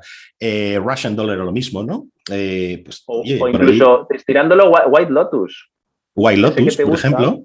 Sí. Lotus, fíjate, está el tema de la familia porque está, está el tema de la juventud porque está y también está el tema de la responsabilidad, todo además añadido con el concepto de clase, incluso el colonialismo y tal y cual, pero es una serie que yo creo que también entra. En sí, no lo había mirado así. Sí, sí, no lo había mirado así. O sea, me gusta White Lotus y me extrañó que me gustase White Lotus porque empieza como una serie casi esto qué chorrada va a ser de, unos tíos que se van a un a Maui, a Hawái, a un resort de lujo y tal, no sé cuántos, pero luego aquello se convierte casi en una, cosa de terror. No es una serie de terror, es una, es una comedia muy oscura, pero, pero es, a mí me gustó por otros, por otros motivos, no, no había hecho esa lectura, pero sí, por ejemplo, Andón, que lo hemos dicho antes, ¿no? O sea, Andón, que es una es una serie con visualmente, creo que hay un tema, son actores que actúan y está dibujada por encima, ¿no? Es una serie de dibujos animados, pero creo que tiene un nombre técnico que ahora no recuerdo que tú lo mencionas en tu libro. Eh, animación rotoscópica. Rotoscópica, ok, vale. Los, actores están y luego se pinta sobre ellos. Entonces eso le da a Andón unas posibilidades expresivas. Es magnífico, magnífico. En un momento cuando la, ¿no? Es, en este caso una, una, chica que ha tenido un accidente, entonces, digamos, cuando nos podemos meter perfectamente en sus recuerdos o en los viajes que ella hace de repente imaginándose que está por el cielo, porque eso te lo permite. En este caso, la, la, la, cosa estética que han elegido, la opción estética. Claro. Entonces, claro, todas, todas esas series, yo creo que volvemos a lo de antes. Sí, hay una, perdón, perdón Alberto, que si no se me va a ir, se me va a ir, pero una que, que, que pasó pasó con, eh, o sea, si antes hablábamos de lo del marketing y todo eso, y las series que todo el mundo debe ver, una que pasó total, en ese sentido, casi si quieres sin, sin, sin, promoción. Quizá, quizá la tenía, ¿no? Porque es una serie más desconocida, yo creo. Yo la vi porque leí una crítica tuya precisamente y me pareció fascinante, que es Upright, la serie esta australiana del, del chico este que se cruzan el, el país entre un tío que sabes desde el principio el McGuffin, si quieres, es que un tío tiene que visitar a su familia que está en la otra punta del país. Estamos hablando de Australia, no de, Luxemburgo. no de Luxemburgo. O sea, que van, a, ahí hay una road movie, ¿no? Y de repente, y enseguida se encuentra con un adolescente, aquello que liga, pues mira, el mundo adolescente, que está muy bien representado por la, por la coprotagonista, ¿no? La chica está tan joven, y el tipo que está, pues se supone que está en sus late 30s, ¿no? o algo así, ¿no? Bien, o 40, ¿vale? Y realmente no, no sabes lo que... Van pasando cosas que remiten a un final, a una llegada al, al, al, bueno, a la casa familiar, ¿no? Eh, pero no sabes muy bien, no vas a entender hasta el final, que el final me parece magnífico. A mí me parece un final de lágrima, ¿eh? de, de, de bonito. ¿Cómo resuelve los conflictos? los conflictos, la, el enfrentarse a la muerte, a la familia. No voy aquí a desvelar lo que pasa al final. A la propia renuncia de algo tan eh, digamos, que tiene que ver con la paternidad y todo eso. De nuevo, no quiero meterme en un spoiler aquí, pero me parece súper bien imbricado todo, da sentido a toda la historia anterior, ¿sabes? Me parece absolutamente precioso y muy positivo además, ¿no? Bueno, pues Wright también yo creo que es una historia de un tío que, pues, pues eso, de, a ver dónde, dónde está encontrando, cuál es su sitio, ¿no? Y lo encuentra, yo creo. yo, creo que eso tiene que ver también, fíjate antes, cuando hemos dicho lo de la adolescencia, hemos dicho la adolescencia se prolonga cada vez más. Tú has dicho una cosa que tienes razón, la, había pensado, oye, la noción de joven antes no existía. Eh, dejabas de, ¿no? Crecías y ya directamente te ibas a la guerra o tenías hijos con 20 años o lo que fuera. Entonces me da la impresión de que muchas de las que has citado eh, tienen, eh, están lidiando, ¿no? igual que hemos dicho, yo que sé, que el tema de la familia está de fondo muchas cosas, muchas, muchas de esas series que has citado tienen que ver con, vamos a llamarlo así, una crisis de madurez, que es, oye, esto de la vida empieza a ir en serio. ¿qué hago? ¿No? Upright es un ejemplo fantástico porque además contrapone el relato de madurez, digamos, de los, de los 30 a los 40 con el relato de un adolescente que parece que ha crecido demasiado pronto. O eh, Andón es al final de alguien que tiene que ver qué demonios hace eh, con su vida porque ya está en edad de saberlo y tiene que también hacer las paces con el pasado eh, para proyectar el futuro. Entonces, eh, una cosa que a mí de todas estas, igual que he dicho, ¿no? que me inquieta, vamos, me inquieta porque más, es un tema que me, gusta seguir, me inquieta cómo muchas series adolescentes parece que glamorizan el, ¿no? ese sentirse mal y hay que ver qué complicada es mi vida. Muchas de las series, las que has citado están ahí, suelen dar una perspectiva, vamos a llamarla luminosa. Si te das cuenta, en muchas de ellas, el, final del, del, relato, el final del camino incluso, ¿no? en las que son road movies, viene a ser, eh, oye, crecer es complicado, pero merece la pena el compromiso. Merece la pena aceptar la responsabilidad, ¿no? Ese caparazón en el que tú estabas y que no querías eh, asumir las consecuencias o enfrentarte a las consecuencias de tus actos, resulta que puede ser también algo salvífico, puede ser algo luminoso, redentor. Y me parece que muchas de las series, incluso en Catástrofe, aunque ahí ya entra el tema de, los hijos y demás, es una especie casi de eh, aplaudir el compromiso o aplaudir el enfrentarte a lo que te cuesta. En ese sentido, yo creo que, son series, em, pues no, me atrevería a llamarlas conservadoras, pero, pero sí que eh, muy humanistas. En el sentido de, oye, uno se puede hacer cargo de esto. O sea, ninguno de los personajes, por llamarlo de otra forma, acaba, por decirlo de otra forma, acaba suicidándose. Quizás, fíjate, la, más, la más demoledora de todas, aunque hemos dicho que no tiene exactamente que ver con eso, puede ser The White Lotus. The White Lotus, pues, pese a que es una serie eh, aparentemente cómica, es una serie bastante crítica y, joder, el final de la serie, eh, digamos que podemos decir que desde el punto de vista de la trama acaba bien para los personajes, pero si te pones a pensarla es una serie... Es un horror, ¿eh? Es un horror. la, última escena en el aeropuerto, tampoco vamos a decir de qué, ese reencuentro que hay ahí, es decir, venga, tíos, por favor, iros a tomar por saco todos. O sea, eso lo que decía antes de la identificación. En Wild Lotus, por ejemplo, va saltando de uno a otro y claro, como te van cambiando, que dice, la persona que ves, que, crees que es, como es una serie tan aparentemente sencilla por encima, casi sería una especie de vacaciones en el mar, pero pensada por, eh, no sé, el, de, el, que escribió La Matanza de Texas o algo así, no lo sé. Entonces, entonces dices, bueno, este ya, los, los, los, como incluso son casi tan estereotípicos en el primer, en el primer episodio, pues ya vas viendo un poco, pues este es así, este es así, este es así.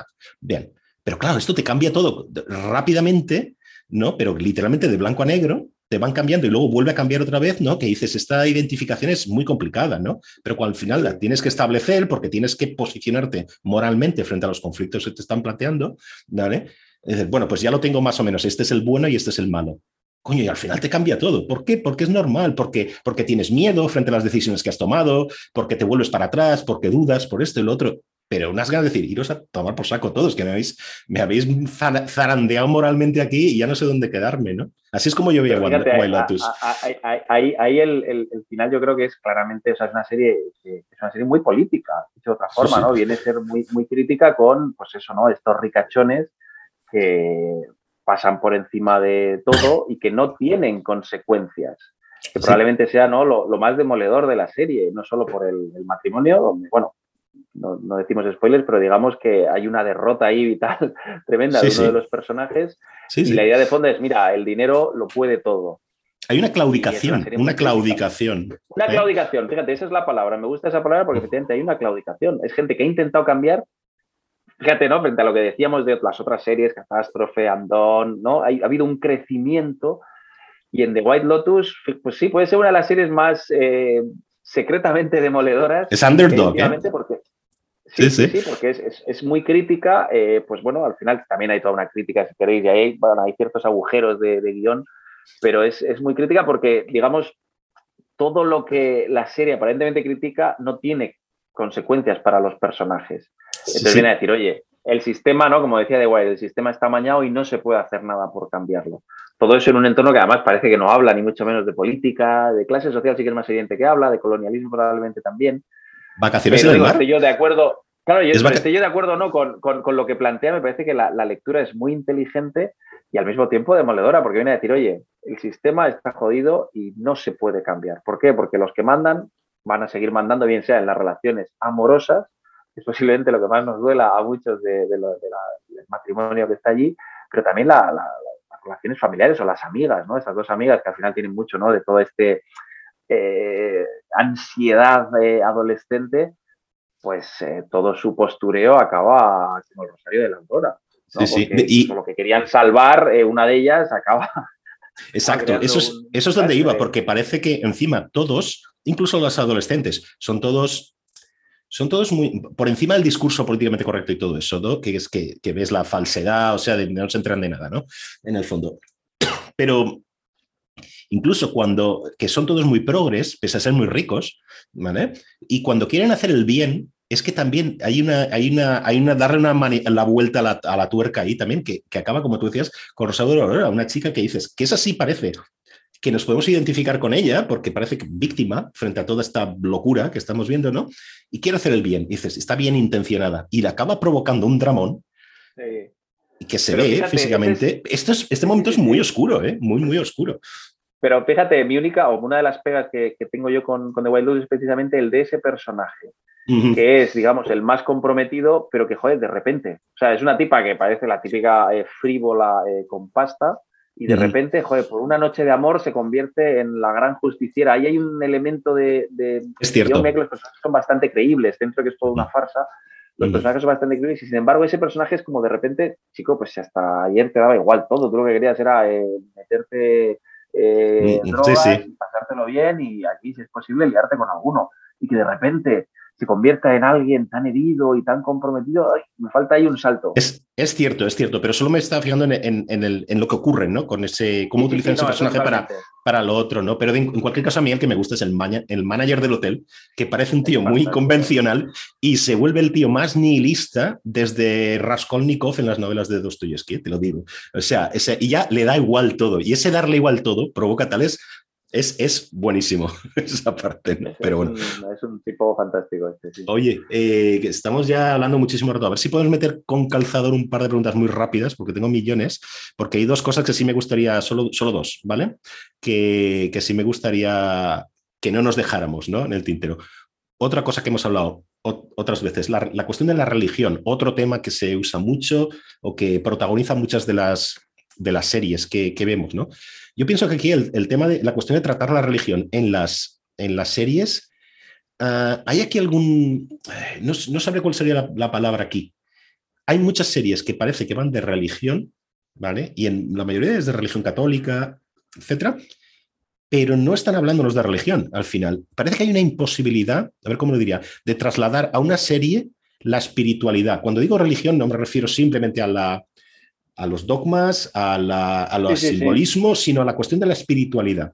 ¿Vale? Otra cosa es que nos vayamos a Andón y todo eso, el final de Andón. No me refiero a eso, sino la espiritualidad, espiritualidad en tanto que elemento central de una, de una, de una fe. ¿vale?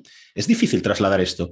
De hecho, la mayoría de las series que he visto últimamente que tratan de la cuestión de, de religión o que la religión tiene un peso importante en la serie, la muestran como mm, series de terror digamos, utilizas toda la parafernalia, digamos, religiosa y tal para mostrarte una historia de terror. Será la, cosa de esta serie nueva, la Misa de Medianoche, por ejemplo. Midnight Mass.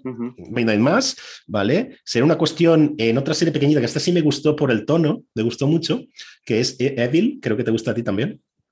La de los, de, los, de los King, ¿no? Que es una serie menor, yo creo, para lo que, para la ambición tremenda que, que esta pareja, son pareja ellos, ¿no? Son, son matrimonio, sí, ¿no? un Los matrimonio. Eh, para la ambición tremenda, solo hay que ver eh, eh, The Good Fight desde The los King, ¿no? Fight, sí, The Good vale. Wife, Farabites también. Exacto, ¿no? Entonces Seville es otro rollo, pero también utiliza eh, la cuestión de, bueno, eh, la serie centrada en los ex- exorcismos, ¿no? Eh, y, en, y en también la, la- la- la fe frente a la racionalidad, La ¿no? Que es- o la razón, ¿no? Bien. Eh, podríamos meter también ahí a Young Pop, por ejemplo, la, la serie de Sorrentino, pero aquí no es tanto el, tanto el terror como, bueno, hay un terror si quieres psicológico por un personaje que a mí me parece muy bien construido, ¿no? Que, que da miedo, ¿no? Pero no es que pase nada de terror, ¿no? Pero es que el tío es, eh, que es el Papa, ¿no? Que es Jude Love, ¿no?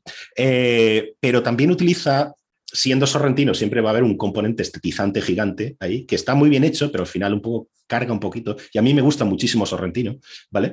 Pero, pero utiliza la iconografía católica para contar su historia, digamos. Entonces, mires por donde mires, realmente nunca hay, la, la religión en tanto que espiritualidad no está, a mi modo de ver, bien tratada en las series. Seguramente me dejo series, Es que, ¿eh?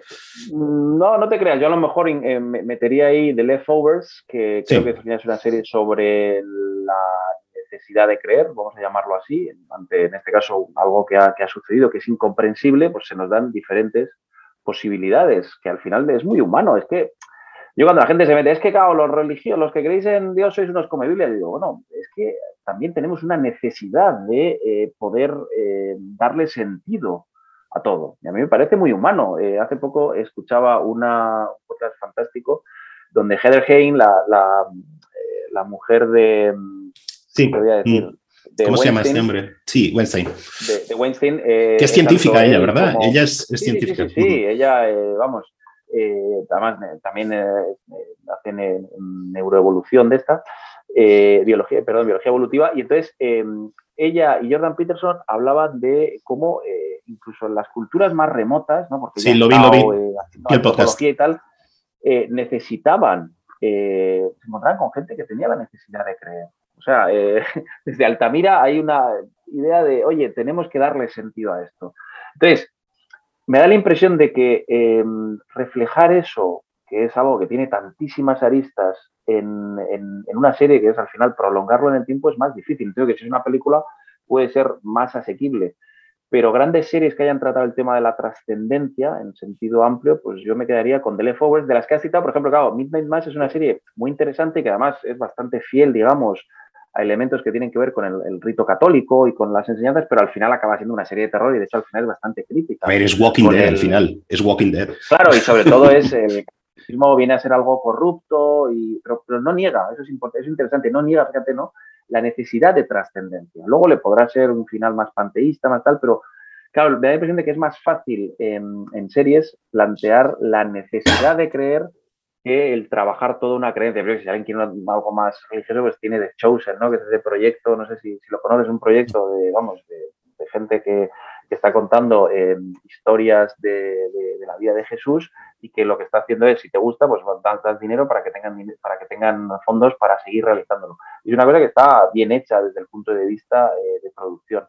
Pero luego, igual que el, moralismo, digamos, queda mal en las eh, series, claro, el problema cuando tienes una serie, vamos a decirlo, ya sé que me estoy diciendo eso, ¿eh? pero si tienes una serie más militante, en muchas ocasiones vas a hacer que se pierda el conflicto. Entonces, por eso me parece también lógico que haya más series que reflexionen sobre la necesidad de creer, o más series buenas. ¿Qué es lo que hace grande? Has citado a Evil. Pues precisamente que el conflicto es, oye, ¿esto eh, lo podemos explicar racionalmente o queda fuera? Por tanto, a lo mejor la fe entra. Claro, no es, no es casualidad que el protagonista sea un seminarista y una psicóloga. ¿Por qué? Porque Mm. constantemente va a ser ese el conflicto.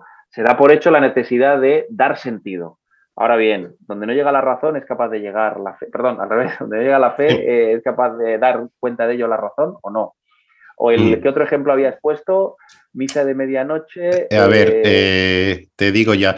Eh, Ah, bueno, el de The Young Pope. Pope. Sí, sí. The Young Pope, a mí es una serie que me gusta, al final nunca, nunca escribiría, pues eso, al final uno hace lo que puede en el, en el blog, pero es una serie que me gusta porque sí que creo que pese a que hubo gente ¿no? que lo vio como algo más, vamos a llamarlo, no voy a decir blasfemo, pero a mí me pareció una serie interesante porque creo que era la serie de alguien que quería creer. Y por eso ese énfasis, más allá, no sé, vamos, he visto lo justo de Jeff Cambardella y demás de, Sorrentino, pero sí que creo que bajo ese cuidado y ese amor casi, ¿no? Que había todo el, rito, la belleza, la cosa vaticana, había, pues sí, ciertos elementos de, denuncia a la corrupción, pero bueno, bienvenido al mundo. O sea, somos humanos y seguro hay corrupción en el Vaticano y quien diga lo contrario es un ingenuo. Pero sí que había eh, cierta sensación, me dio la impresión, ¿eh? Mm. De alguien que quería creer y que expresaba la serie eh, con sus dudas, con sus... Y eso me pareció interesante desde el punto de vista religioso, el, énfasis en, oye, aquí eh, hay algo que me interesa indagar en ello. ¿Por qué? Porque hay muchísima gente, hay paredes que tienen bellezas durante 500 años valiosísimas y esto es por algo, es por una idea de Dios. Voy a investigar sobre ello. Me da la impresión ¿eh? de que a mí por lo menos lo vi así como una serie que tiene sus cosas mejores y peores para con la iglesia, pero que no creo que dijera nada que yo recuerde. Eh, pues oye, sí, que hay, hay sacerdotes, pues esto lo hemos visto hace poco en Cataluña, que hay un sacerdote que eh, pues, eh, se tira una. Bueno, pues las cosas pasan precisamente porque somos humanos. Claro, pero no, me pareció una serie anti, antirreligiosa, al revés, me pareció una serie diciendo, oye, necesito o quiero saber por qué la gente cree. Todo lo contrario, el personaje de Boyello, este que ahora mm, pierdo el, nombre, es un, es un, actor italiano muy, muy conocido. Eh, sale con la camiseta de, del, del, Sí, exacto, de, Nápoles. Bueno, ¿quién fuera, sí, sí, sí, de Nápoles, creo. Bueno, no, pero precisamente, quiero decir, uno piensa en, claro, como no está allí, ¿sabe? Entonces, piensa, estereotipo número uno, los cardenales, gente corrupta, gente malvada, sea, solo se preocupan por el poder y, y, como mucho por tirarse a no sé quién en una sauna gay o algo así. O sea, todos los tópicos que podamos imaginar. Bueno, pues lo que te muestra es a Boyelo y otros cuantos, el personaje de Javier Cámara está magnífico también, que acaba siendo cardenal, ¿no? Eh, gente humana, gente humana. A mí me parece más respetable, o sea, yo podría respetar más eh, lo que estoy viendo después de pasar por un relato como el de Boyelo con sus dudas, que luego cuida a un discapacitado y no hay ninguna ironía en esto. O sea, eh, no sé, es, es, es mostrar la humanidad y el hablar de absolutamente todo, ¿vale?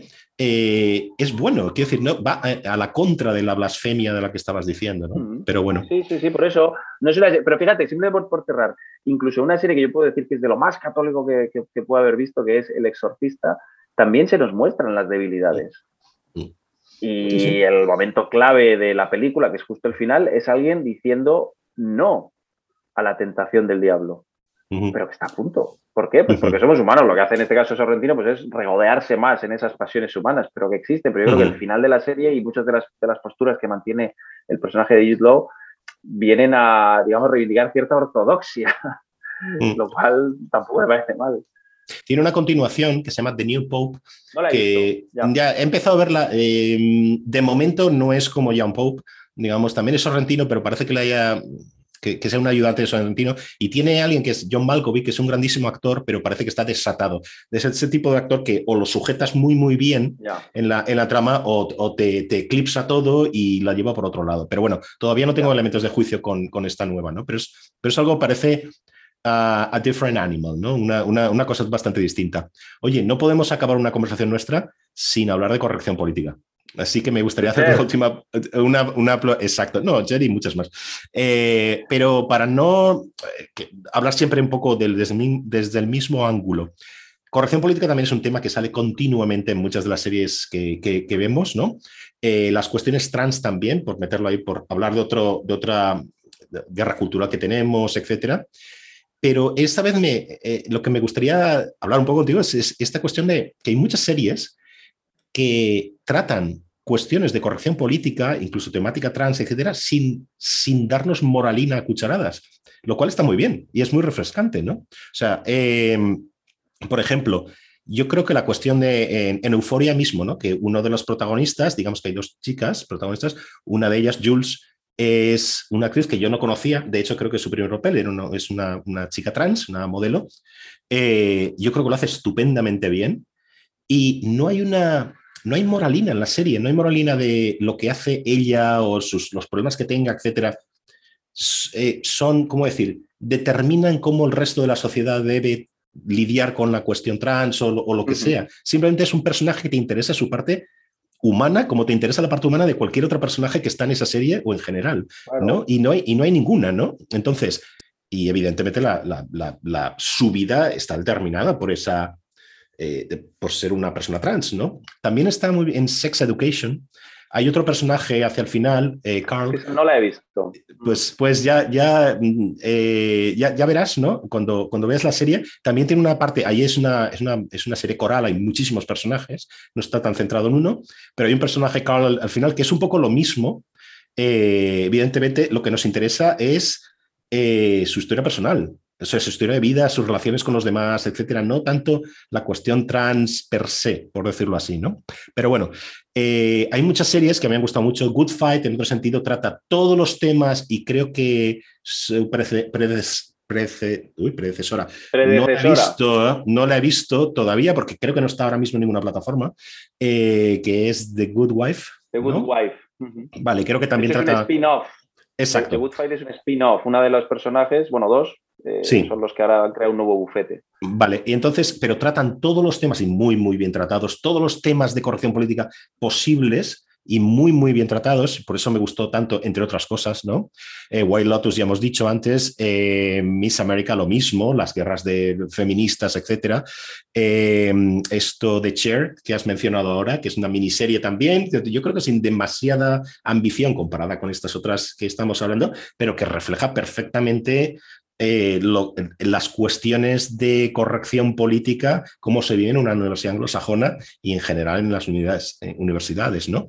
Pero yo no sé si esta serie puede trascender, que yo creo que, el, que puede trascender narrativamente a la gente que estas cosas hemos vivido en, primera persona, las vivimos en primera persona, creo que funciona muy bien como, como instrumento narrativo de, de una historia, ¿no? Pero bueno, es, es, es otra.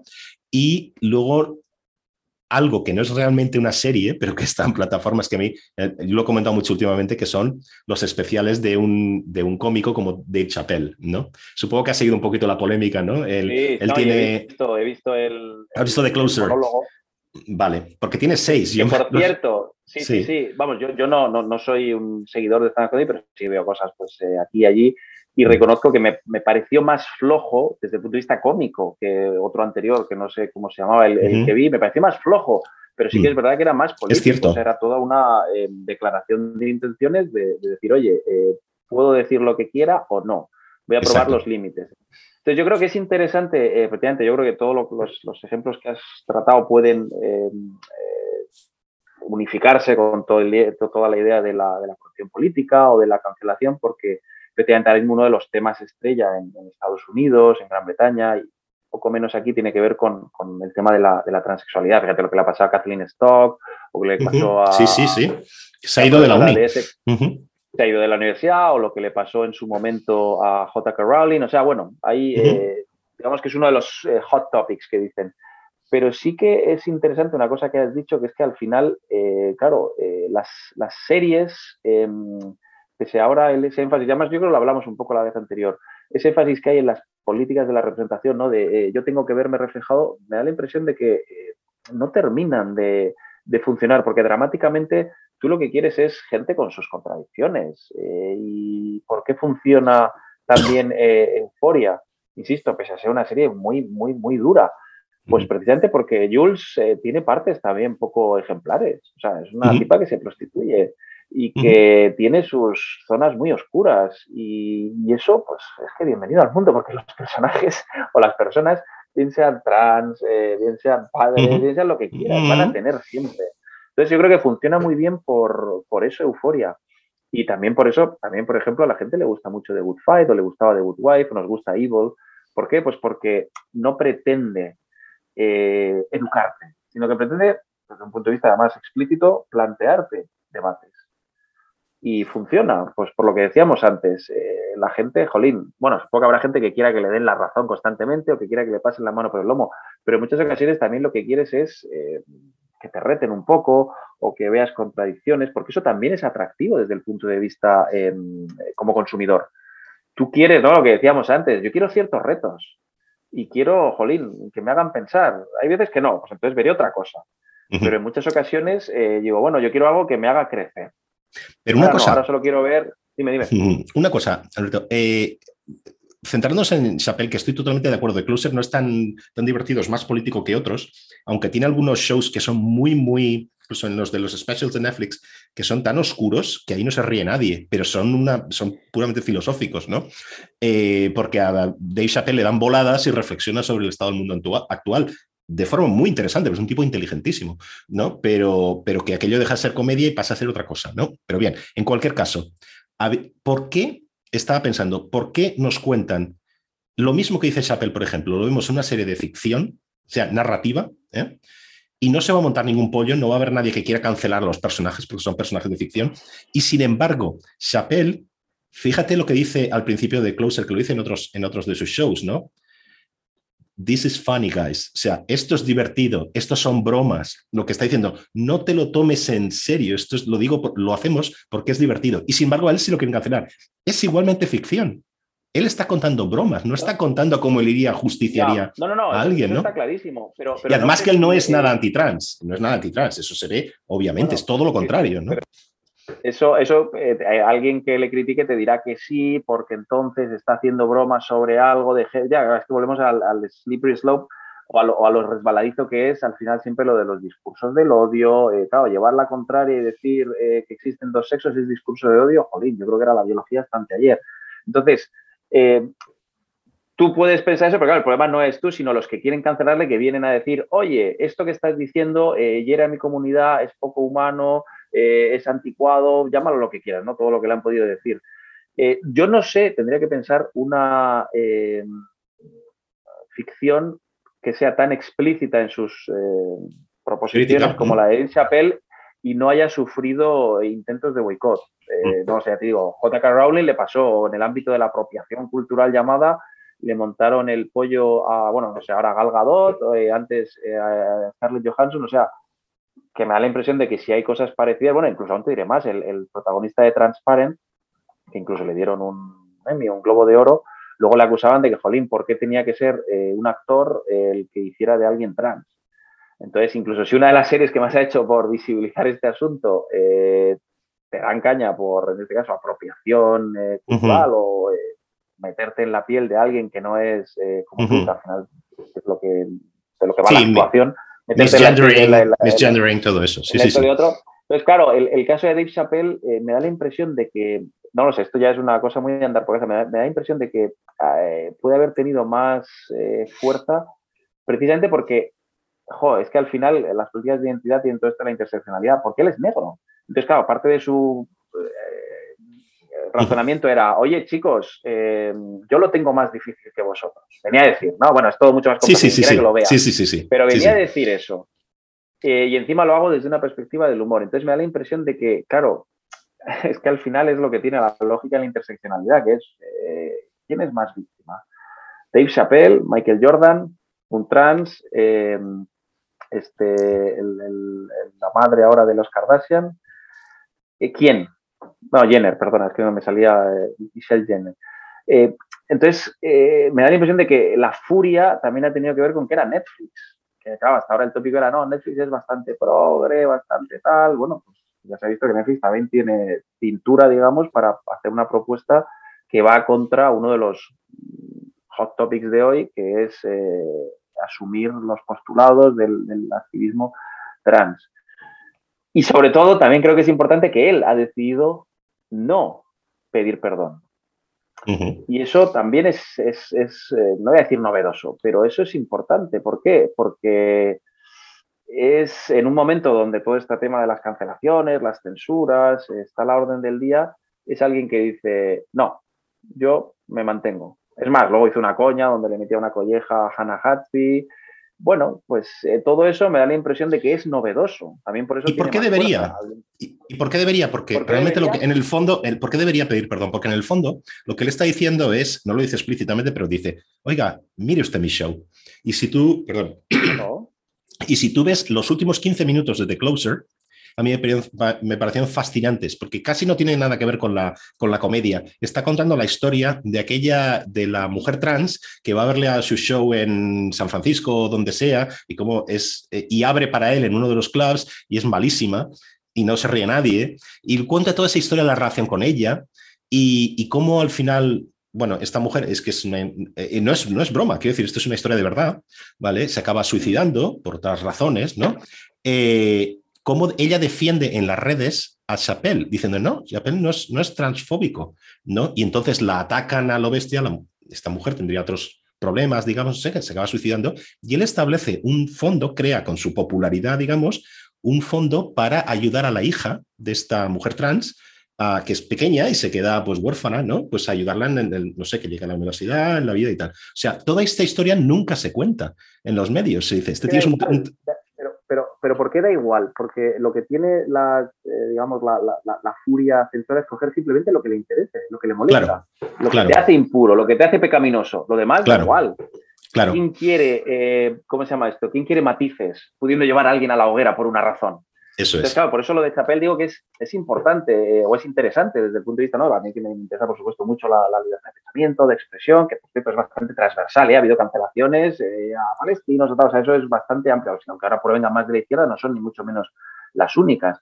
Pero sí que me parece que es interesante porque si podemos salir de este círculo vicioso en el que estamos es por gente como J.K. Rowling diciendo no voy a pedir perdón. Claro, pues tiene que ser gente, como él decía en uno de sus anteriores a mí me hacía mucha gracia porque él en uno sale fumando y entonces dice, ¿esto cómo se llama? Esto se llama, no, pero sí dice, yo puedo hacer esto, dice, esto es leverage, ¿no? Porque tengo la capacidad, tengo fuerza para, para poder hacer eso y que nadie me diga nada. Entonces esto es igual. Si gente que no depende de otros es capaz de seguir levantando la voz y decir, oye, mira, esto es broma, Gervais también lo hace, le saca el dedo eh, índice a cualquiera que diga, esto no se puede decir. Bueno, pues ¿por qué no? Claro, él puede, el problema no es ese, es el de la chocita del loro, que ya no va a hacer no sé qué broma, o es el de estándar que dice, joder, es que yo si quiero subir. Pero por eso es importante, creo yo, que gentes en instituciones como universidades, en medios, o sea, que haya gentes que sean líderes que digan, oye, yo voy a asumir ciertas consecuencias que para el propio Chapel ha dicho después, oye, si esto es un boicot, vamos, fantástico, porque no le ha afectado nada. Entonces, me da la impresión de que a veces es más la autocensura que los efectos. Ojo, en muchos casos sí, ¿eh? las cancelaciones son eh, y tienen consecuencias y te echan de trabajo, pero a gente que depende de su propia eh, empresa, me parece que el, daño ha sido, ha sido mínimo. Estoy totalmente de acuerdo con eso. En, el fondo hay una, una, conclusión mm, provisional que es un poco triste. Toda esta gente, J.K. Rowling y, y, el de este Afterlife, lo acabas de decir. Em, Ricky Gervais. Ricky Gervais y, este, y Dave Chappelle, etcétera, realmente no les afecta porque son ricos y el leverage que tienen es que, es que tienen pasta y, que, y Netflix le paga un pastón a Dave Chappelle por hacer sus especiales, entonces a él le da igual. Y Netflix no lo va a quitar, puede que acabe quitando, suprimiendo el show o lo que sea, pero se lo va a pensar mucho, ¿eh? porque esto es un producto que da mucha pasta. Han invertido mucho y mucha gente está detrás de, esto, ¿no? Entonces, el problema está, como tú decías, en la gente que no es de Chappelle o Gerbe o Rowling, ¿sabes? Que se lo van a pensar dos veces. El pequeño stand-up comedian que va a una, universidad o a un club pequeño a hacer tal, pues se lo va a pensar mucho, porque este sí lo pueden machacar, ¿no? Y como tú decías, otros son los que tienen que, como se dice en inglés, hold the fourth, ¿no? O sea, tienen que aguantar, aguantar la embestida en nombre de todos los demás, ¿no? Las universidades, los periódicos, etcétera. Pero fíjate que hasta el otro día pasaba, ¿no? Por decir algo concreto, y en este caso, vamos a decir, de, un extremo opuesto a la resistencia, que no pasa por ser desde luego un programa muy de derechas, pidió perdón por un sketch que, jolín, no lo veía y eh, efectivamente no, no, creo yo que estuviera haciendo broma explícita sobre la tragedia de la niña de Monte Alto. Y pidieron perdón, ¿por qué? Pues que al final si eres una empresa y lo que quieres es evitarte líos, entonces, claro, o desde las empresas que cada vez, ¿no? Pues también se han subido, ¿no? A todas las campañas, ¿no? Se llamar WOG, ¿no? Este capitalismo moralista que entras a, yo creo que hace un año entraba a, consultar mi, tarifa, en este caso, de, la luz de Iberdrola y me ponía, no juguetes sexistas en Navidad. Digo, pero tío, ¿qué más me O sea, cóbrame la luz, no me dices aquí cómo tengo que educar a mis hijos, pesado. Entonces, Claro, la gente lo que quiere es, pues eso, subirse a las olas para intentar, pues al final no hay nada más eh, capitalista que los woke ahora mismo. ¿Por qué? Porque se, ha subido, se ha subido mucha gente que dice, ah, bueno, pues oye, si esto nos da dinero, reputación, prestigio, pues voy a subirme a ello. Entonces, además, cuando dice, hay que acabar, pero si está toda la industria, toda la empresa apoyando las mismas causas. Como me decía, como decía Pablo de Lora, en una entrevista que grabé con él, en un programa anterior, hasta la CIA, el Día del Orgullo Gay, su página web ponía, era todo en la bandera del arcoíris, la CIA, la CIA, increíble. Claro, yo qué sé, vamos a tirar, eh, no, eh, no me acuerdo, ya si es coño, ¿no? Porque ya uno no sabe cuál tenía, ¿no? Pero eh, no, sé qué cosa del ejército iba a llevar. el ejército mata gente, o sea, es que es lo que funciona. O sea, digo, funciona así. Vas a ir a Afganistán y les da igual que impongas perspectiva de género en tu ejército porque al final vas a dar palos. Entonces, esa especie, no sé si lavado de cara, si subirse a, o, evitar polémicas. Dice, oye, mira, estos tíos hacen mucho ruido, los activistas de un lado, de otro, pues vamos a intentar mantenernos en el centro porque yo lo que quiero es hacer humor, pero claro, ahí o, los, o expandes los límites o al final, eh, por pura, yo creo que en naturaleza, eh, vas a tener que seguir envainándote hasta que ya solo se pueda hablar del tiempo. Y ojo. Lo veremos también. ¿eh? Oye, que llevamos dos horas hablando de nuestras neuras eh, tenemos otras cosas que hacer también y pagar el alquiler y mantener familias y tal, con lo cual vamos a dejarlo aquí. Sabes que yo estaría 3.000 horas más hablando contigo de esto y lo estaremos también en el, futuro. Eh, y como siempre, un placer, de verdad, pasarlo muy, muy bien, eh, charlando contigo de series y de, la, y de la vida, y de la vida, porque al final se trata de eso. Entonces, pues bueno, pues que un abrazo fuerte y ya nos veremos. Y hasta otra. Venga, muy bien. un abrazo, Paco. Gracias.